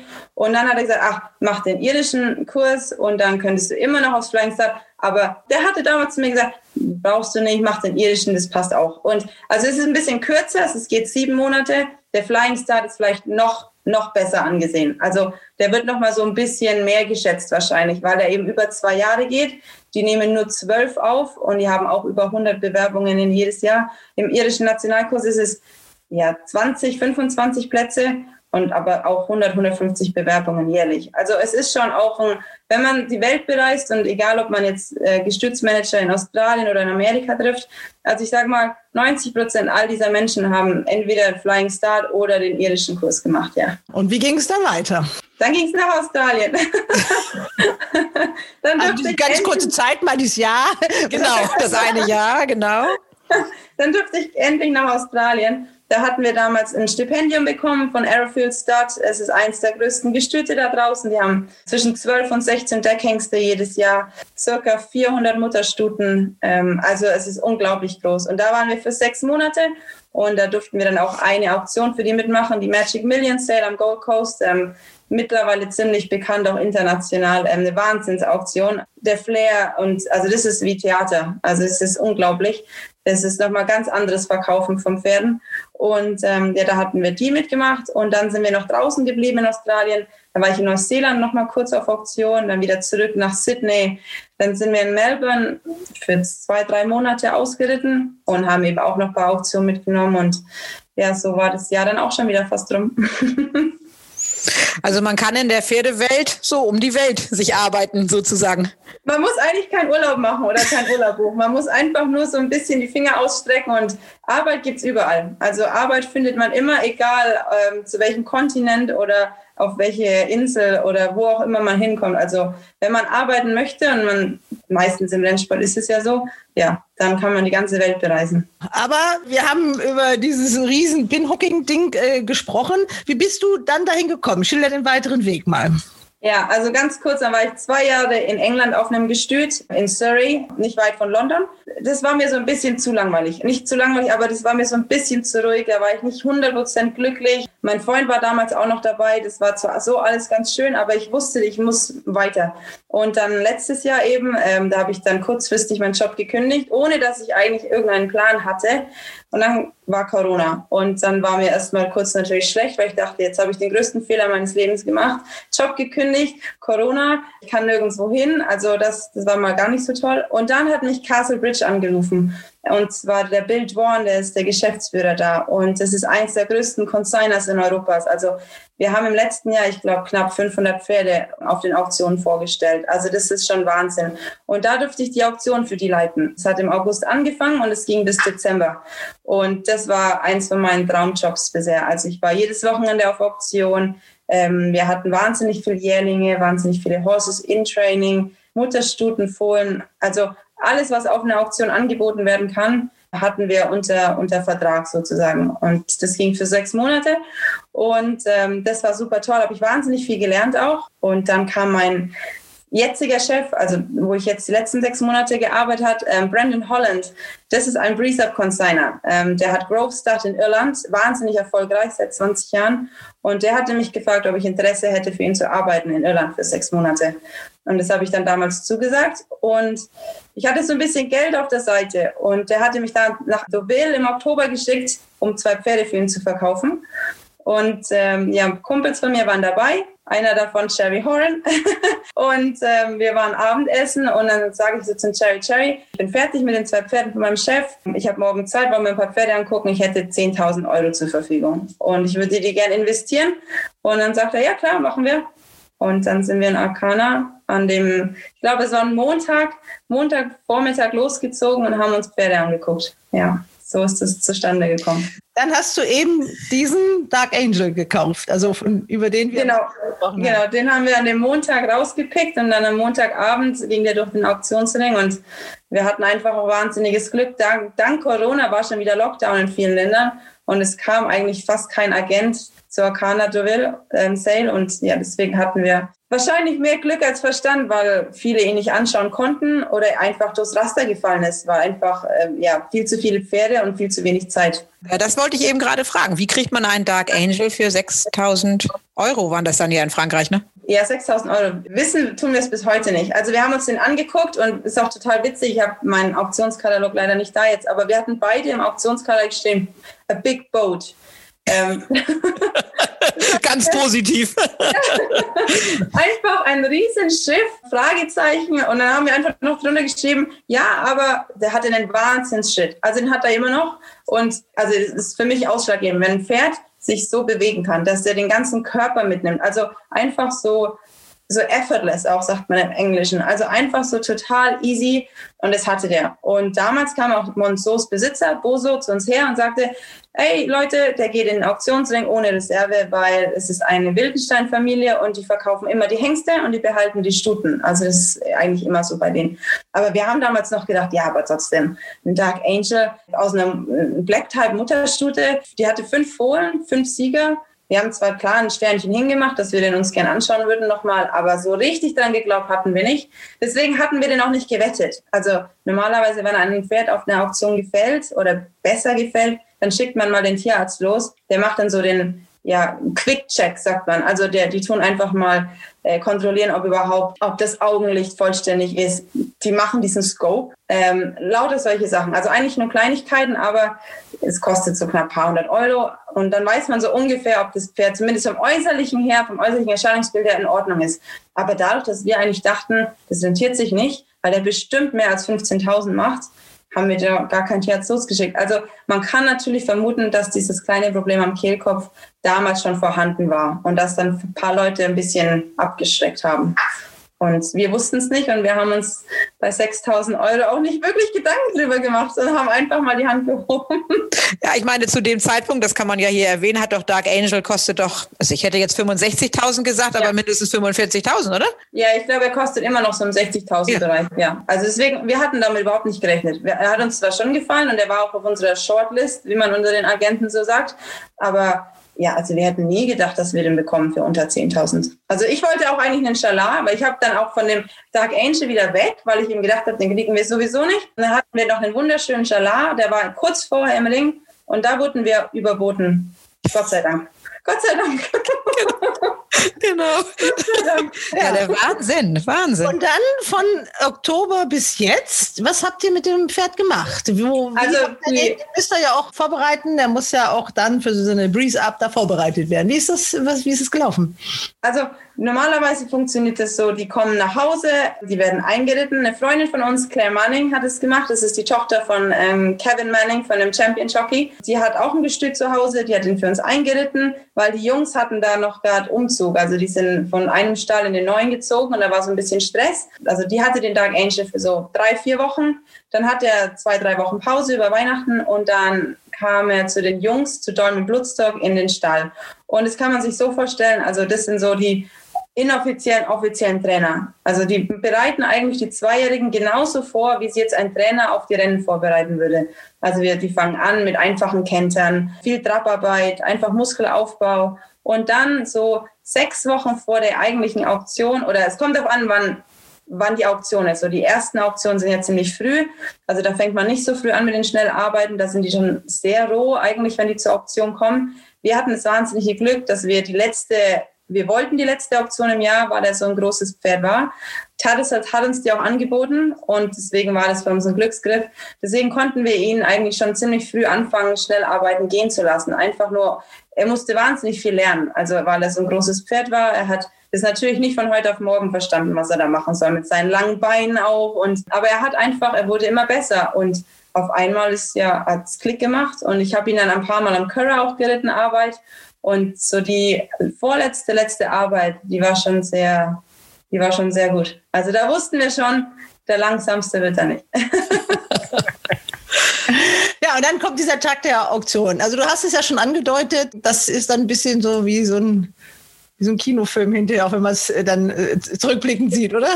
Wahnsinn. Also es ist heute genau eine Woche eigentlich, ist der Donnerstag und also für mich, ich war, ähm, ich war mit den Pferden von meinem Chef unterwegs und am Sonntag früh, als die Pferde von Dolmen angekommen sind, bekomme ich einen Anruf und hat es geheißen, er hat sich das Eisen runtergezogen und da ist mir das Handy schon mal aus der Hand gefallen, weil Eisen runterziehen ist nie gut.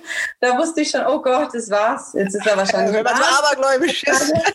und da, aber da alles gut. Also er war auch nicht lahm und dann haben die das Eisen am nächsten Tag wieder drauf gemacht und dann ging auch eigentlich alles gut. Also der ist zu der Pre-Breeze, die ist zwei Tage vor der Auktion. Da machen die nun Kente auf der Rennbahn, dass die, die einfach die Rennbahn mal kennenlernen. Und dann am Tag der Auktion war mein Chef wahnsinnig gut zu mir. Der hat gesagt, nee, nee, du guckst dir dein Pferd an und dann kommst du wieder zu uns und arbeitest. Und dann hat mich auch mein Chef mit auf, den, auf die Rolli mal genommen und dann durfte ich mir die Breeze von ihm anschauen. Mit meinem Chef, der wahnsinnig viel Erfahrung hat und viele andere große Consigner waren da. Und dann ist er an uns vorbeigerauscht und also vorbei gerauscht kann man eigentlich so gar nicht sagen. Für das, dass er die schnellste Breeze hatte, ich habe es im Interview auch danach schon gesagt, vom Auge her sah es super gut aus, aber ich dachte eigentlich von der Zeit her, vielleicht ein Ticken langsam.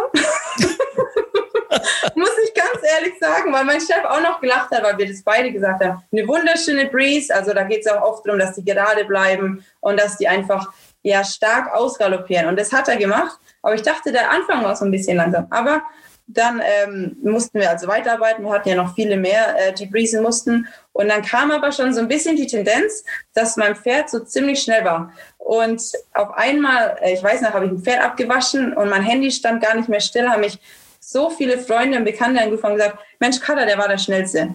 Und ich konnte es gar nicht glauben. Also egal, was der dann am nächsten Tag in dem Auktionsring macht, dass man ein Pferd auf die Auktion bringt und dann, dass er der schnellste von 200 Pferden ist. Also das war schon, das war schon mein Highlight. Also da dachte ich schon, das kann man gar nicht mehr toppen. ging noch. ging noch, ging noch. Ja, und dann ging's. Und dann am Donnerstag, ähm, ja, Wahnsinn. Also da war so viel, also der hat so viel Aufmerksamkeit bekommen. Wir haben da natürlich auch gleich Röntgenbilder machen lassen müssen, dadurch, dass der eben die schnellste Breeze hatte und die ganzen großen Agenten. Und das muss ich vielleicht auch noch erwähnen. Also für mich gibt es so diese Creme de la Creme der Agenten. Und Richard Brown, äh, den, den gibt es seit 20 Jahren in dem Business. Also das ist so, glaube ich, mein, ich weiß gar nicht, der John Goston, der Trainer. Also weil er einfach so wahnsinnig involviert ist in so vielen Sachen, wahnsinnig erfolgreich und so wahnsinnig tolle Pferde kauft. Also ich habe schon für Trainer gearbeitet oder auch für Zucht äh, oder für Gestüte, äh, wo er mit ähm, entschieden hatte, was da passiert. Und dass ein Richard Brown sich in ein Pferd verliebt, was wir für 6.000 Euro gekauft haben. Also das, das, das, das war für mich einfach, da, da habe ich schon gedacht, jetzt, jetzt, jetzt Wahnsinn. Und dass der dann auch wirklich einfach nicht mehr aufhört zu bieten. Also das, das ich konnte es gar nicht, das konnte ich gar nicht wahrnehmen oder fassen einfach. Das war unglaublich. Du sagst immer wir, dieses äh, Paragon Bloodstock, äh, das habt ja. ihr gegründet. So, ihr als äh, nee, der, also gegründet hat es der Cherry, der hat es schon seit Jahren. Und ja, seit, seit letztem Jahr ähm, sozusagen bin ich da auch mit dabei. Aber der Cherry Horn, ähm, der ist äh, Auktionär auch bei Goffs und Tattersall's Island. Ähm, ja, der hat so ein kleines Mini-Gestüt zu Hause, der hat so ein paar eigene Mutterstuten. Ähm, so, ja, das ist so den sein, sein Trade, wie man das so schön nennt. Und eben auch, der hatte auch wahnsinniges Glück mal vor ein paar Jahren der hat ein 1000 Euro Pferd in, ich glaube, 15.000 oder 20.000 entwickelt. Und seitdem ist er auch bei den Pre-Subs da dabei. Und deswegen wir, ja, also weil ohne den Cherry wäre das auch so gar nicht zustande gekommen, weil ähm, er hat uns beiden gefallen. Also die Jungs damals von Dolmen haben uns nicht ausgelacht, aber die haben so, schon so ein bisschen belächelt, weil er eben gar so groß war und halt viele Angst hatten, dass wir uns vielleicht da so ein bisschen verschätzt haben, weil er ähm, eine Freundin von mir, die züchtet äh, National Hunt Pferde und die hat ihn im Januar gesehen und die hat zu mir gesagt, ja, Kada, wenn das mit der Pre-Sub nichts wird, dann kannst du ihn jetzt zur Derby Sale nach Goffs schicken, weil im Storehorse ist er immer. das ist das Big die, Boat. Ja, die, die, die Katrin weiß, wovon ich spreche. Das ist die beste National Hunt Sale, was es gibt im Jahr. Ja. Und äh, da haben viele Menschen gedacht, das ist, wo er eigentlich mal endet. Du hast es gesagt, er geht auch zu einem super guten Trainer. Du hast uns aber noch nicht gesagt, zu wem. George Buhi geht er. Ähm, es ist ein junger Trainer, der hat jetzt seine zweite volle Saison in Newmarket und er hat einen wahnsinnig guten Start hingelegt. Nicht nur mit Zweijährigen, auch mit älteren Pferden. Und es freut mich so sehr, weil als ich damals in Newmarket war, waren wir so alle eine Clique. Also wir waren alle gut befreundet. Er war Assistenztrainer zu dem Zeitpunkt und mich freut es eben noch umso mehr, weil er, er kam auch und hat sich das Pferd angeguckt am Donnerstag, bevor er in den Ring ging. Und er hat zwar auch einen Tierarzt vorbeigeschickt, der sich das Pferd genauer anschaut, aber eigentlich hat er schon zu uns gesagt, ich hätte ihn gern, aber mein Taschengeld reicht wahrscheinlich bei weitem nicht. Deswegen freut es mich jetzt umso mehr, dass er da ist. Und er, ich kriege auch ständig Bilder und Videos schon. Also ich weiß, dass es ihm gut geht. Also das freut mich einfach unglaublich. Ja, George Bowie ist so der neue Shooting-Star, kann man fast schon sagen, in Newmarket ja. momentan in England. Ne? Der hat einen tollen Schnitt mit Zweijährigen, aber hat halt bei den Dreijährigen ja jetzt die Mystery Angel. Das ja. ist ja wohl sein Signature-Pferd. So, ne? Die war jetzt, ist in den Guinness gelaufen und im ja. Open genannt worden. Genau, also und der ist wirklich jetzt so der neue Top-Name der jungen Trainer in Newmarket oder in England allgemein. Ja, ja. Katharina, sehen wir dich auf der BBAG Jährlingsauktion? Ich hoffe schon, ja. Also ich, ich hatte es letztes Jahr vor, aber letztes Jahr war ja alles so streng und ähm, da war ich dann zu beschäftigt mit Castle Bridge. Leider, die hatten mich nicht ausreisen lassen dürfen ähm, wegen Corona, wegen Quarantäne und eben. Ähm, aber dieses Jahr, ich hoffe doch, dass wir bis dahin wieder ein bisschen, bisschen besser oder mehr reisen dürfen und dann komme ich auf jeden Fall zur BBAG. Und mal so als selbstständige äh, Agentin zu arbeiten, wäre das auch mal so ein Ziel? Das ist so mein Endtraum, ja. Also ich glaube, das wäre gelogen, wenn ich nicht sagen würde, ähm, ich, ich habe auch für nächstes Jahr, muss ich ehrlich sagen, also ich fange jetzt da beim Tim an und helfe ihm, aber äh, ich kann zwar ganz offiziell noch nicht drüber sprechen, aber ich habe für nächstes Jahr ein Wahnsinns-Jobangebot. Wenn ich das dann überstehe, dann hoffentlich steht der Karriere als Agentin auch fast nichts mehr im Weg. das erzähle ich euch dann bei der nächsten Podcast. genau. Aber dann habe ich jetzt eine Frage, habe ich noch? Ist das ja. nächste Big Boat denn schon im Stall bei dir? Leider noch nicht, aber ich, ich, ich hoffe, ich hoff, wir finden noch mal so ein Big Boat. Ich hoffe es ganz, ganz arg. Katharina, es hat sehr viel Spaß gemacht mit dir, muss ich sagen. Du bist vor allem ein Beispiel dafür, was es für tolle Jobs in diesem Sport gibt. Und äh, man kann ja nur alle jungen Menschen da irgendwie ermuntern zu sagen, hier komm, geht auch diesen Weg, seid mutig, geht raus. Also das, äh, ihr müsst nicht nur die Pferde in der Arbeit reiten, sondern es gibt noch viel, viel mehr als das. Ja, definitiv. Ich hatte das auch, ich wusste das nicht. Also in dem Moment, als ich Deutschland verlassen habe und ich war das erste Mal in Newmarket, die haben einfach auch Namen für Jobs. Also da gibt es wirklich so viel. Und ja, also jeder, der jung ist und mm, was anderes machen möchte, raus aus Deutschland. Man kann immer wieder zurückkehren, aber einfach mal raus in die Welt und, und auch Menschen kennenlernen. Also einfach auch mal andere Eindrücke mitnehmen. Und also Australien hat mich wahnsinnig geprägt, einfach wenn es um, um, um Besitzergemeinschaften oder solche Sachen geht. Und ja, gut, England, ich bin eh ein Wahnsinnsfan von England und Irland und also von dem her doch ja, raus in die Welt und alles mitnehmen, was man mitnehmen kann. Und dann heimkehren kann man immer wieder. Wir danken dir, Katharina. Ja, vielen, Danke vielen Dank. Vielen Dank. Danke euch. Ja. Die Wetttipps im RaceBets Podcast. Ja, jetzt geht's los mit unseren Wetttipps. Äh, wir haben drei Rennveranstaltungen diesmal. Es gibt das erste Mal wieder eine Doppelveranstaltung, seit nach langer, langer Zeit mal wieder. Aber los geht es dann. Ich muss meine Katze eben von meinem Zettel nehmen. Schmeiß.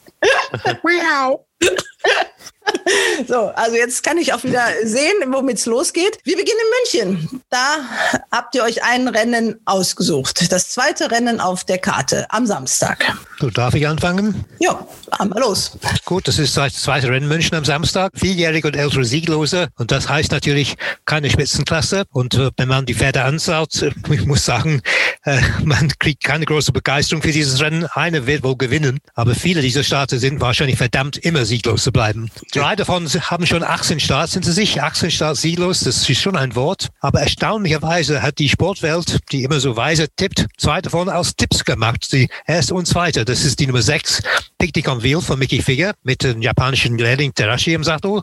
Und die Nummer 1, Inda von Gerald Geisler mit Joseph Boyko im Sattel. Dazu möchte ich sagen, Geisler hat drei Pferde im Rennen. Seine Frau reitet ein anderes Pferd und seine Frau ist normalerweise sein Stalljockey. Also ich kann mir in keinem Fall vorstellen, dass Inda eine Chance in diesem Rennen hat. On Wheel vielleicht, die ist jetzt deutlich besser gelaufen in Hannover, das letzte Start, aber die Starts vorher, vorher waren alle grausam. Ich gehe hier mit unserer Freundin, unser Lieblingsjockey, Sibylle Vogt, Nummer 7, Music is her name. Dieses Pferd ist nur einmal gelaufen, der wird in Wien trainiert von Markus Geisler. Ich denke, das ist sogar der Bruder von Gerald Geisler, bin ich ganz sicher. Nein, ist er nicht. Ist er nicht, aber verwandt, ne? Nein, auch nicht. Auch nicht, okay. okay, das sieht dann zurück. Aber in jedem Fall, ähm, aber Markus heißt er. Das stimmt. Ja, super. Immerhin eins richtig. Äh, dieses Pferd immer gelaufen. Das war auch in München vor ein paar Wochen. Da war sie Dritte und das war eine gute Vorstellung. Sie war zehn Längen und mehr vor dem Rest und vier davon laufen wieder gegen sie. Und ich verstehe nicht, dass sie sie schlagen kann diesmal. Also für mich, Musik in der Name ist sehr gut gezogen. Eine Tochter von Lope de Vega, eine Spitzendeck-Hengst, eine gute Start Nummer drei. Gute Startbox. Sibylle Vogt, unser Lieblingsjockey, toll in Form, wie wir alle wissen. Also das ist mein Mumm. Ja, also für so ein Rennen äh, hat David jetzt schon eine knallharte, lange Analyse gegeben. Ja. Christian, was sagst du? Kannst du mit irgendeinem Pferd mitgehen oder hast du eine ganz andere Meinung? Er hat ein Pferd, das mein Pferd ist, schon erwähnt. Ich war vor zwei Wochen in München live dabei, als die Music is Her Name gelaufen ist bei ihrem Debüt. Das Rennen war 2000 Meter, die, die war lange auf dem letzten Platz, hat Spätboden gut gemacht und war dann noch Dritte. Also das war schwach besetzt, das Rennen in meinen Augen. Hier das Rennen finde ich ein bisschen stärker besetzt und 1600 Meter, die geringere Distanz, also da bin ich mir nicht so sicher. Natürlich ist ein Pferd, das 18 Mal gelaufen ist, das ist jetzt nichts Besonderes und keine Spitzenklasse, wie der David sagt. Aber Picknick en Ville, mir hat er endlich mal Scheuklappen angelegt. Und da ist sie in Hannover vom letzten Platz sehr schön aufgekommen.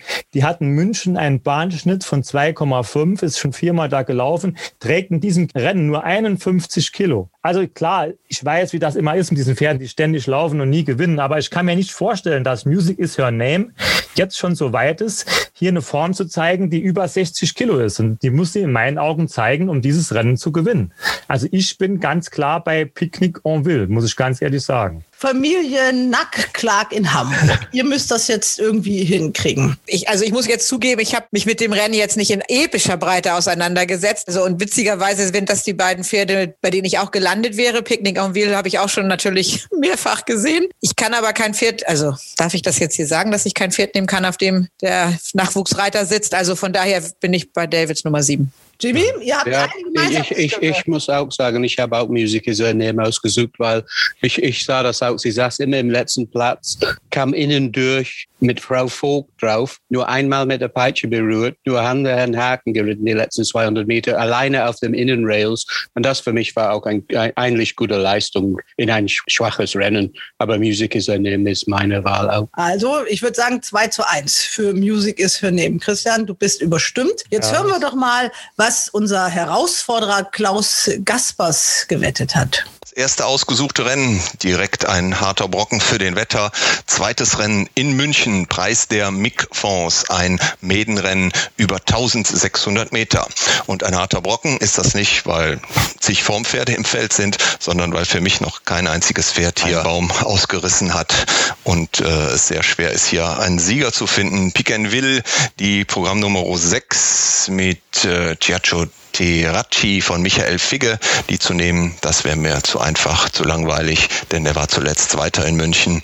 Und deshalb entscheide ich mich für ein Geißler-Pferd, der hier mit ein paar Pferden vertreten ist. Und ich wähle mal die Nummer eins Indar mit Josef Boyko. Das Pferd ist bis jetzt nur in Frankreich gelaufen und muss hier nicht viel können, um ganz vorne dabei zu sein oder gar den Sieg zu holen. Also mein Pferd für das zweite Rennen in München, die Programm Nummer eins Indar. In Bestform würde Inda gewinnen, das muss man ehrlich sagen. Ja. Die Form nach dem Verkaufsrennen ist sie nur noch schlecht gelaufen, nachdem, sie den, ja. nachdem er den Stall gewechselt hat. Aber nach Bestform wird Inda gewinnen, das muss man ehrlich sein. Lassen wir uns überraschen. Wie gesagt, genau. wir haben in München nur das eine Rennen ausgesucht, weil wir ja drei Renntage insgesamt haben. Los geht's in München um 14 Uhr, zehn Rennen insgesamt auf der Karte. Kommen wir zum Sonntag und wir beginnen mit Dresden. Da gibt es acht Rennen, 10.50 Uhr das erste Rennen und ihr habt habt euch den Ausgleich 4 über 1900 Meter ausgesucht, der später zum Rennen Nummer 4 geworden ist. Ich kann sagen, warum wir das ausgesucht haben. Wir hatten die Wahl in Dresden und ich sage, wir haben eher ein Pferd ausgesucht als ein Rennen, muss ich sagen. Wir haben sozusagen das Pferd von hinten aufgezäumt oder das Rennen von hinten aufgezäumt. Und ich sage das und Jimmy sagt, welches Pferd wir aufzäumen. Wir haben äh, für Mademoiselle entschieden, weil sie hat schon in äh, Magdeburg mit, mit dem GAG vom 57 gewonnen, in Leipzig mit 59,5 gewonnen. Letztens hat sie gewonnen mit 51,5. Sie ist genau auf das gleiche Marke jetzt. Ich glaube, Mademoiselle, wenn es nicht doll regnet, wenn der Boden bleibt einigermaßen gut bis weich oder so, nicht doll, weich oder tief, dann gewinnt Mademoiselle für mich, für uns. Ja, Christian, äh, hast du gegen die Hamburger was gegenzusetzen? Ja, ich war mir schon klar vor heute Abend, dass ich ohne meinen Freund Ronald habe ich es heute sehr schwer, mich durchzusetzen.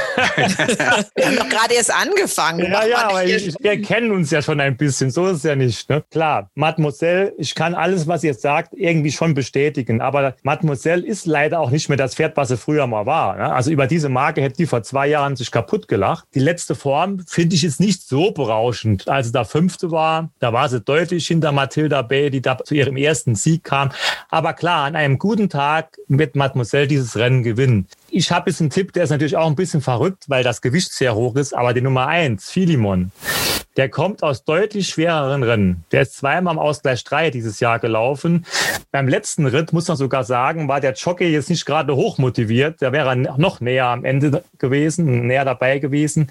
Und ich hoffe halt einfach, dass hier mal Luca Murfuni für seine Familie mal richtig Gas gibt und hier zu einem Familiensieg das Pferd führt. Es ist, ich weiß, 64 Kilo, aber das ist ein Ausgleich 4 plus 10. Also das ist die unterste Klasse, die wir mehr oder weniger sonntags auf einer A-Rennbahn sehen. Aber gut, ich kann das mit Mademoiselle alles nachvollziehen, warum ihr die genommen habt. So ist das nicht. Aber ich wär, wär, würde eher zur Nummer 1 Philemon tendieren und bin sehr gespannt, was Go West macht, bin ich ganz ehrlich. David, jetzt ja. schauen wir mal, ob du vielleicht äh, die Kuh vom Eis kriegst, indem du dich für einen von diesen beiden Pferden Also dann, äh, dann würde ich lieber Mademoiselle nehmen, muss ich ehrlich sagen. Äh, die habe ich auch ein paar Mal gewettet und ich weiß, dass sie diese Marke kann in dieser Klasse. Das ist sehr viel, ist nicht, wird nicht verlangt. Christian, du hast es angedeutet, es wird schwer für dich. Ja, also zwei gegen eins für Mademoiselle. Und was hat unser Wetter aus kleinen Bräuch gewählt? Preis der Perplex Unternehmensgruppe, ein Ausgleich 4. F. Hier ist schon ein bisschen kniffliger, denn da sind ein paar Pferde drin. Kaisertaler, die Programmnummer 6 mit Tommaso Scardino. Der hat zuletzt gewonnen, bekommt jetzt natürlich ein bisschen äh, Gewicht und da wird es auch ein bisschen schwerer für ihn über die 1900 Meter. Aber ich habe ein Pferd im Auge, was zweimal Vierter war in Dresden und zwar die Programmnummer 2, Girard mit Sarah Bisset, trainiert von Stefan Richter. Zweimal Vierter in Dresden, vielleicht reicht es diesmal zum ersten Platz. Des Deshalb wähle ich in Dresden mit der Programmnummer 2 Girard.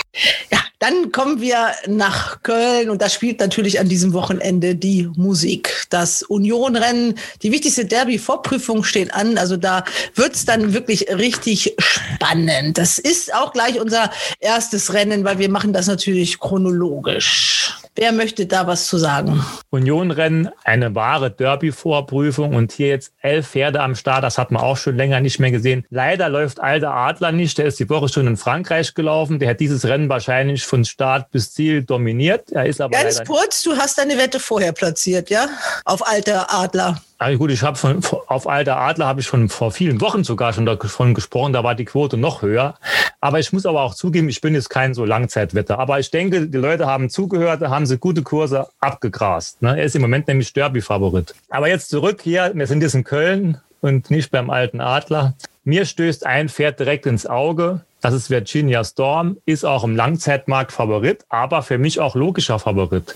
Der ist in München bei seinem Saisondebüt sehr gut gelaufen. Er war nicht weit hinter Lambo und vor einigen heutigen Gegnern, locker vor einigen heutigen Gegnern. Und er wurde nicht auseinandergenommen bei diesem Start. Und ich habe das Gefühl, Henk Greve geht das dieses Jahr ein bisschen anders an. Der macht das ein bisschen lockerer. Und ich gehe hier mit Virginia Storm, weil ich nicht glaube, dass Best of Lips auf 2200 Meter so gut ist, wie man vielleicht denkt. Weil klar, beim letzten Start konnte man denken, okay, er ist ein bisschen spät in Schwung gekommen, aber das war 1600 Meter, heute sind es 600 Meter weiter. Also ich bin hier bei Virginia Storm und bin sehr gespannt, wie der Münchner Mentosino sich in dieser Klasse schlägt, aber es ist ein großer Sprung. Und was ich noch ganz interessant finde, wenn ich mal den Nettmarkt betrachte, ist Wiesenthau im Vergleich mit Ser Vulcano. Wiesenthau wird sehr angewettet, ist auch gut gelaufen in Berlin, aber der Ser Vulcano war in München deutlich vor ihm und das war auch sein erster Start, also von den Wöhler-Pferden. Und da muss man dazu sagen, der Boyko sitzt nicht auf der zweiten Wahl. Gestüt Idee hat Boyko zu Saisonbeginn fest verpflichtet. Also da hatte keiner eine Wahl gehabt. Das muss man da dazu sagen. Also das bedeutet nicht, dass Wiesenthau unbedingt das bessere Pferd ist. Aber ich bin hier ganz klar bei Virginia Storm. Ja, dann will ich doch gerne mal Hamburg hören. Jimmy, fang du mal an. Ich würde sagen, Son of Gold habe ich gewettet für Derby, aber das ist nur ein Aufbaurennen für Son of Gold. Das Pferd kam zurück aus Frankreich mit einer kleinen Verletzung, war ein bisschen äh, Pause angetan und, und jetzt ist er wieder fit, aber das wird nur ein Aufbaurennen. Best of Lips schließe ich mich an mit Christian ich kann es nicht sehen, dass, dass das Pferd so weit gehen kann, eine Meile sozusagen, obwohl es war schlecht geritten letztens. Mendocino nicht gut genug für mich. Sampras lief auch gut als vierter Platz. Für mich ist das der Favorit, der Virginia Storm. Das, uh, er lief zum Schluss ganz stark an der Sieger und ich denke, Virginia Storm gewinnt das Rennen. Sir Volcano kann das Überraschungspferd sein. Ja, als Münchner und Lokalpatriot hoffe ich natürlich, dass Mendocino gut läuft. Ich habe ihn auch für das Derby gewettet, zum guten Kursen. Aber in diesem Rennen gegen die anderen, muss ich leider sagen, gehe ich mit Wiesenthal, weil Wiesenthal mir sehr gut gefallen hat beim letzten Start, wo er richtig viel Boden gut gemacht hat am Schluss und ohne, dass sich Eddie Pedrosa sich sehr stark angestrengt hat. Das war eigentlich ein typischer Wörterpferd, würde ich sagen, der sich von Start zu Start verbessert. Er muss sich natürlich verbessern, das ist klar, aber ich glaube, das tut es und natürlich muss er jetzt schon ungefähr auf 100 Prozent sein, wenn er in Derby eine Chance haben will. Und Ravensberger, wir sind ja alle Fans von Ravensberg, ne? Stimmt, stimmt das, ne? Wie kommst du da drauf?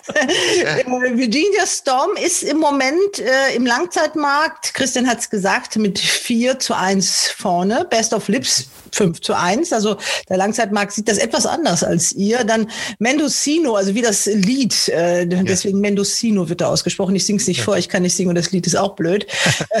das wollte ich gerade sagen. Bitte nicht. 6, 6 zu 1 und Son of Gold 7, Wiesenthau 7,5. Und Sir Vulcano, den ihr mehrfach genannt habt, der steht 16 zu 1 und unser Herausforderer oder euer Herausforderer, weil ich halte mich bei diesen Tipps ja ganz raus.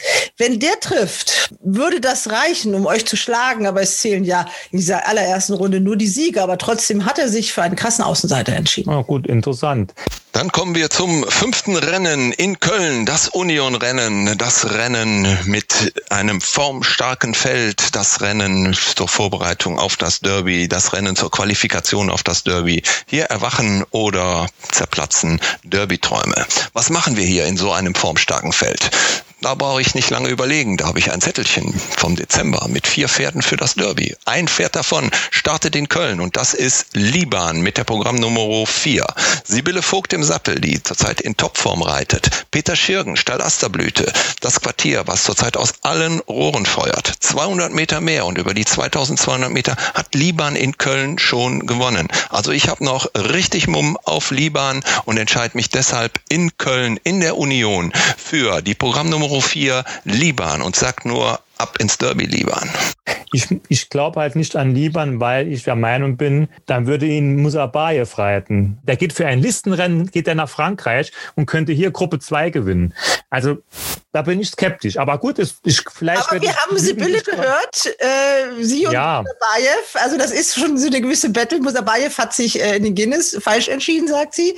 Ja, und klar. hat also auch nochmal gesagt, dass doch dieses Finish im Listenrennen gegen, gegen Baulan, dass ihr doch das viel Spaß bereitet hat. Also gut, also Liban äh, wettet der Klaus Gaspers aus Kleinenbräuch. Ihr geht mit dem Favoriten mit Virginia Storm. Gut, das war das Unionrennen, das wichtigste Rennen auf der Karte, aber es gibt natürlich noch ein bisschen mehr Black Type in Köln.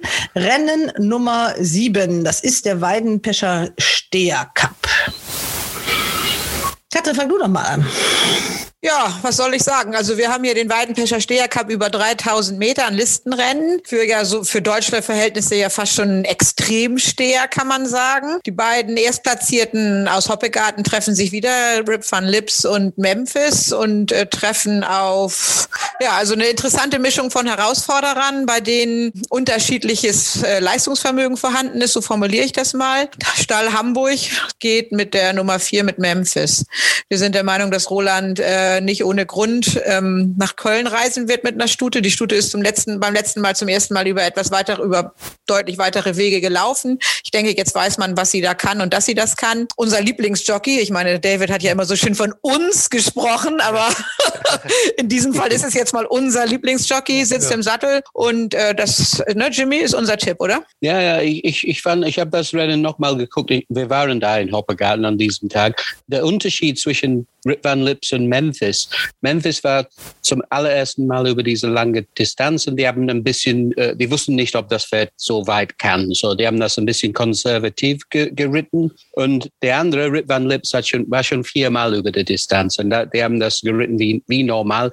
Ich glaube jetzt, weil er ein Kilo günstiger steht, Memphis mit Rip Van Lips, ich glaube, äh, die würden das Pferd ein bisschen anders reiten. Ich kann es sehen, dass Memphis schlägt Rip Van Lips dieses Mal. Und ich gehe auch mit Memphis, weil ich denke, dass Rip Van Lips sowieso nicht laufen wird. Er läuft im Ascot Gold Cup nächste Woche. Ascot Gold Cup hatte wahrscheinlich äh, wenig Chance, zumindest unter den ersten drei zu laufen, aber es ist natürlich ein riesiges Prestigefall für den Besitzer und für den Trainer, wenn er in Ascot läuft. Subi hat mir heute gesagt, es ist 80 Prozent Ascot und äh, er braucht ein bisschen weicheren Boden, was er nicht in Ascot bekommt, aber er wird bestimmt nicht in Köln kriegen, weil in Köln soll ja die Hitzewelle jetzt Ja, losgehen. Ne? Das ja. stimmt, genau. Ja. ja, ja, stimmt. Eigentlich soll der Mascot Gold Cup laufen. Das habe ich, ist ja schon nächste Woche, hast recht. Ja. In beiden Rennen kann er nicht laufen, das glaube ich nicht. Nee, das kann ich mir auch nicht vorstellen. Äh, Dann hoffe ich mal für uns, dass er in Eskid läuft. Ja, genau. Dann tippen wir Also alle Memphis. Weil ich bin ganz ehrlich, ich, ich sehe da keine Chance für Memphis, wenn der Rip van Lips läuft, bin ich ganz ehrlich. Memphis ist für mich auch kein Siegertyp. Die hat letztes Mal zwar so ein Rennen da gewonnen beim vorletzten Start, aber das, das musste sie ja auch gewinnen. Steht ein Kilo besser, aber der Rip van Lips hat in Hoppegarten sehr, sehr leicht gewonnen. Also ich Ja. weiß nicht. Und eins ist klar, Memphis hat natürlich eine Chance, wenn dieser Rip van Lips nicht läuft und diese Pessimona möchte ich nicht unterschätzen. Die 200 Meter weniger Distanz kommt der Pessimona entgegen. Die hatten Hoppegarten einen ganz starken Moment beim ersten Ja. Start nach der Pause.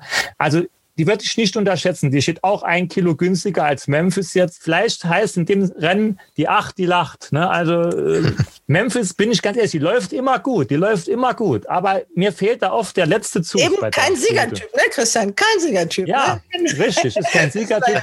Ja. Und aber gut, Könnt ihr euch ja, wir haben die ein, ne, wir haben schon, es war schon klar, Hamburg und München sagt Memphis. ne, da ist ja alles gut. Das sind die Allianzen, ne? Hamburg und München. Ja. Hamburg, Nord-Süd. Allianzen Hamburg, München, Kleinenbräuch. Ah, okay. Dann kommen wir zum siebten Rennen in Köln, das vierte ausgewählte Rennen für den Podcast hier.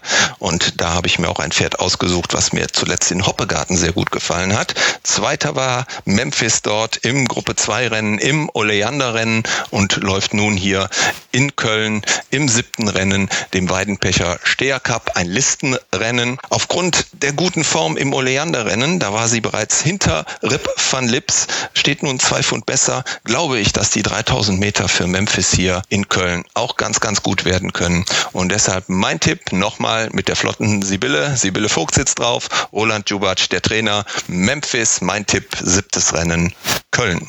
So, das achte und letzte Rennen in unserer Battle Wer wird RaceBets Podcast Champion. Wie gesagt, unser Herausforderer spielt um den ersten 100 Euro Wettgutschein. Ihr spielt, weil ihr zweimal hintereinander gewonnen habt, um 400 Euro. Damit wären wir vierstellig und damit würde unser erster Scheck rausflattern an voraussichtlich die Jockey-Unterstützungskasse, denn die hat es, glaube ich, in diesen Zeiten besonders nötig. Also ich drücke euch die Daumen, wobei ich natürlich auch unseren Herausforderern immer wirklich viel Glück wünsche, weil sonst tritt bald keiner mehr gegen euch an. Also das wäre auch schlecht, weil sich keiner mehr traut. Also das achte Rennen steht an. Das ist dann nochmal ein Handicap, aber eines der besseren. Ja, und sehr interessant ist für mich, dass zwei Dreijährige laufen gegen die älteren Pferde. Und eins davon wäre mein Tipp wahrscheinlich. Das ist Danilo von Andreas Wöller mit Joseph Boyko im Sattel. Danilo war mehrmals nicht Starter in letzter Zeit. Ich bin nicht ganz sicher warum, aber ich nehme an, das war der Wunsch des Besitzers, äh, der das öfters macht, wenn ich das sagen darf. Äh, ist ein Pferd von Manfred Ostermann, ist sehr gut gezogen und hat bestimmt Talent und eigentlich mit diesem Gewicht hier fast reingeschmissen. Also ich denke, dass er auf Dauer ein besseres Pferd wird, Danilo. Ähm, ja, ich kann dir sagen, warum der nicht Starter war. Der war in Frankreich nicht Starter wegen des Bodens, in Mülheim nicht Starter wegen des Bodens. Äh, die warten auf guten Boden. Ja, das kriegen die jetzt. Der wird am Sonntag da sein. Ich meine, in dem Stall scheint man ja eine hohe Meinung von diesem Pferd zu haben, weil der in Frankreich im Listenrennen auch so genannt war überall. Wenn der wirklich ein besseres Pferd ist, dann gebe ich dem David recht, dann muss der her, er muss 70 Kilo zeigen. Dann müsste er normal dieses Rennen gewinnen. Ich bin da nur ganz ehrlich, mir gefällt die letzte Form von dem Pferd gar nicht so besonders. Er hat da ganz knapp gegen eine Stute gewonnen, die danach sehr schwach gelaufen ist. Aber mir fällt es trotzdem schwer, hier in dem Rennen eine Alternative zu Danilo zu finden. Ich weiß nicht genau, da muss mir mal einer von euch helfen, ihr könnt das besser. Die Nummer 9, wie man das richtig ausspricht. Sirius und dann, wie es weitergeht, das Slew. Slew. Slew. Slew. Ja. Ach so. Weil diese Besitzer hatten mal einen Gruppe 1-Sieger, der hieß Sirius. Ich vermute mal, dass sie deswegen dieses Pferd in England gekauft haben. Genau, Äh, das stimmt. Das läuft hier ein Kilo gegen das Handicap, ist für mich schon ein Grund, im Ausgleich 2 ein Pferd zu streichen und ist wahrscheinlich auch ein bisschen zu weiter Distanz. Aber das ist ein Pferd, der wird bald seine Rennen gewinnen, wahrscheinlich auf 1400 Meter in Hamburg. Aber ich wollte es nur mal erwähnen, mir fällt sonst schwer, eine Alternative zu diesem Danilo zu finden, obwohl ich mir so ein bisschen unsicher bin. Vielleicht noch der Soul Dancer, der hat in Hannover einen Ansatz gezeigt, aber der läuft sehr, sehr wechselhaft. Man hat den Formspiegel 2, 13, 4, 11, 4, 1. Also das sind so Pferde, das sind so, ja, wie soll ich sagen, die haben scheinbar oft keine Lust. Aber ich könnte mich da dem David anschließen und hoffe, dass das stimmt, dass das ein besseres Pferd ist. Ja, Hamburg kann sich fast nur anschließen, darf auf jeden Fall mal zu dem Rennen noch ein bisschen was sagen. Ja, äh, für mich ist Soul Dancer äh, mein Sieger des Tages in Köln muss ich sagen. Ich meine, das Rennen, äh, wie Christian sagte, die Formfigure sehen schlecht aus. Ne? 4, 11, 4, 13, 2. Das Problem ist, äh, letztes Jahr, ich habe das Pferd gewettet in Baden-Baden. Das war eine richtig tolle Leistung beim sieglosen Rennen, wo es, äh, er hat eineinhalb Länge gewonnen. Das war, sah richtig gut aus. Und dann war er in äh, München, in diesem ganz, ganz schlechten Rennen in München mit Boden 8,0, was DiCaprio gewonnen hat. Das hat ihn platt gemacht. Der hat irgendwie eine Verletzung gekriegt. Der, der hat sechsmonatige Pause gehabt. Und dann kam er zurück. Er hat ein paar Mal in Frankreich, der war platziert in Chantilly. Und das letzte Rennen in Hannover, das war ein Bombenrennen für mich. Der kam vom letzten Platz angeflogen und es war wirklich mit samter Handschuhe. Für mich gewinnt äh, Soul Dancer. Es war ja ein flammendes Plädoyer fast für dieses Pferd. Ja. Kann man da vielleicht einen umstimmen in Queersheet oder in München? Katrin, du kannst ja auch noch ein bisschen was dazu sagen, oder? Also ich würde das, äh, wie, sagen, wie würden wir Engländer sagen, das äh, The Water Only Murkier machen sozusagen. Also ich, ich würde das jetzt noch weiter trüben hier alles, weil mit dem einen und dem anderen, also ich hatte mir noch einen ganz anderen rausgeguckt, aber ich sag das nicht. Ich bin so ein bisschen mit Christian, also diesen Serious Slew hatte ich zumindest mir auch angeguckt und mir war aufgefallen, dass der in England in Epsom über 14, also allerdings in relativ schwacher Klasse, aber in Epsom über 1400 Meter gewonnen hat, meine ich. Und das ist ja, da geht's ja nachher so richtig bergauf. Ich denke, wenn man da, dann kann man in Köln auch 1600. Also von daher, aber ich das mit gegen Handicap laufen, das ist auch nicht so mein Ding, vor allem nicht in dieser höheren Klasse. Also wir, ne, im Ausgleich 2 sind wir hier immerhin. Ich tue mich halt aber eben auch schwer damit, dass ähm, egal ob man ein besseres Pferd oder ob man glaubt, er ist ein besseres Pferd, muss ein Dreijähriger um diese Zeit das halt eben auch erstmal zeigen. 70 Kilo, das ist echt eine Menge Holz gegen erfahrene Handicapper sozusagen. Und ähm, ich hätte Gondano genommen, obwohl mir auch bewusst ist, dass der von mit einer 72er Marke noch nie gewonnen hat, aber ich so ein bisschen denke, der wächst da so rein. Aber ich kann mich auf Soul Dancer dann einigen. Das ist, ich weiß, dass das Jimmys flammendes Pferd ist und ja, du, das heißt einige. Ihr, ihr seid dann Soul Dancer. Ja, nee, nee, dass ich dann eben auch gar nicht dagegen argumentiere, so wollte ich das sagen. Ich muss Genau. nur mal eins erwähnen, also dieser Sieg in Baden-Baden, äh, das war natürlich im www.turftimes.de und Newsletter-Rennen, also muss man ja auch Größeren Hinweis gibt's ja gar nicht. Äh, Das, das war ein Derby-Pferd. Nach diesem Sieg, die haben das, die haben gesagt, oh, der, der, der hat ein Derby-Pferd da jetzt. Der war nur 25 ich habe ja auch Lines für viel Derby. Sympathie für diese Namensgebung. Das hat uns ja Werner Krüger erzählt, warum seine Pferde so heißen. Aber gut. Ja, wenn der David sagt, er nimmt Soldenza, ist ja alles in Ordnung. Oder, oder, oder soll vielleicht äh, die Frauke entscheiden? Also ich würde aus Sympathie, würde ich schon auch Soul Dancer nehmen wollen. Na gut, dann nehmen wir Soldanze dann. Das ist sicher nicht unmöglich, ich weiß. Das, das steigende Form ist immer wichtig. Einverstanden, Christian? Oder? Nein, ist, ist okay, was soll ich sagen? Ich meine, ich habe das Pferd ja auch erwähnt. Ich kann das ja alles nachvollziehen. Ja. Danilo ist ja schon ein bisschen Spekulation. Ja. Ja, ich denke halt, wenn ein Pferd in Listenrennen geschickt wird, dass er 70 Kilo können muss. Aber das ist ja alles Spekulation. Also von mir aus nehmen wir Soul Dancer und hoffen, dass der Werner Krüger abends die Musik laut machen kann dann.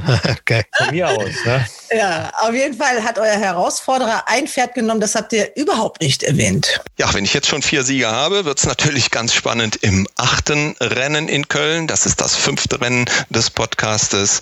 Und da habe ich mir ein Pferd ausgesucht, äh, mit dem ich zuletzt schon erfolgreich war in Mülheim, nämlich Toriano. Toriano hat in Mülheim Mr. Bean geschlagen. Der hat danach gewonnen, hat nun im Sattel mit fünf Kilo in Erlaubnis Amina Mattoni und die kommt für meinen äh, Geschmack ganz, ganz gut auf der Kölner Bahn zurecht und reitet da immer sehr ordentlich. Waldemar Hicks, der Trainer, der weiß und versteht die Pferde durch den Ausgleich zu dirigieren. Das ist ihm auch gut mit Kiki D gelungen. Und Ausgleich 2C steht an für Toriano, der Bevesto-Preis, achtes Rennen in Köln. Und mein Tipp hier, Toriano mit Armina Mattoni. Ja, jetzt wünsche ich natürlich auch dem Podcast-Team viel, viel Erfolg hier und sage Hals und Bein für das Podcast-Team, aber würde mich freuen, wenn wir uns nächste Woche dann wieder hören. Ja, also denkt an die RaceBets Podcast Schnitzeljagd. Letztes Mal gab es ja so ein paar kleine Unstimmigkeiten, weil RaceBets nicht schnell genug war. Das liegt daran, dass in Malta Feiertag war. Das muss man ja erstmal wissen. Und das wird alles wirklich genauestens ausgewertet. Und deswegen gab es dann die Auszahlung des 10-Euro-Bonus erst am Dienstag. Ich hoffe, das hat man auch in den sozialen Medien dann auch äh, richtig gelesen. Und, und die, die sich da ein bisschen aufgeregt haben, hatten leider dann auch nicht die richtigen Antworten. So ist es dann manchmal auch, weil so einfach ist es auch wieder nicht mit unserem Quiz. Also so ein bisschen durch die Hintertür kommen manche Fragen dann auch. Also man muss wirklich schon ganz genau hinhören. Ja. So, ihr Lieben, also es ein spannendes Wochenende äh, steht uns bevor mit dem Union-Rennen, wo wir alle ganz genau hinschauen. Und David, wir verabschieden dich, du willst Abendessen. Genau, so ist es. Genau. Ciao, ciao. Aber ich denke, ciao, ciao. wir anderen, du wirst bekocht. Äh, ich glaube, bei uns müssen einige Nein, selber. Du musst selbst was backen, da habe ich heute. Aber ich wünsche euch alle einen schönen Abend und wir sehen uns wieder nächste Woche. Okay, ciao. Hals, Hals und Bein. Ciao, ciao. Schönes Ascot. Tschüss. Hals und Bein. Bis zum nächsten Race Bats Podcast.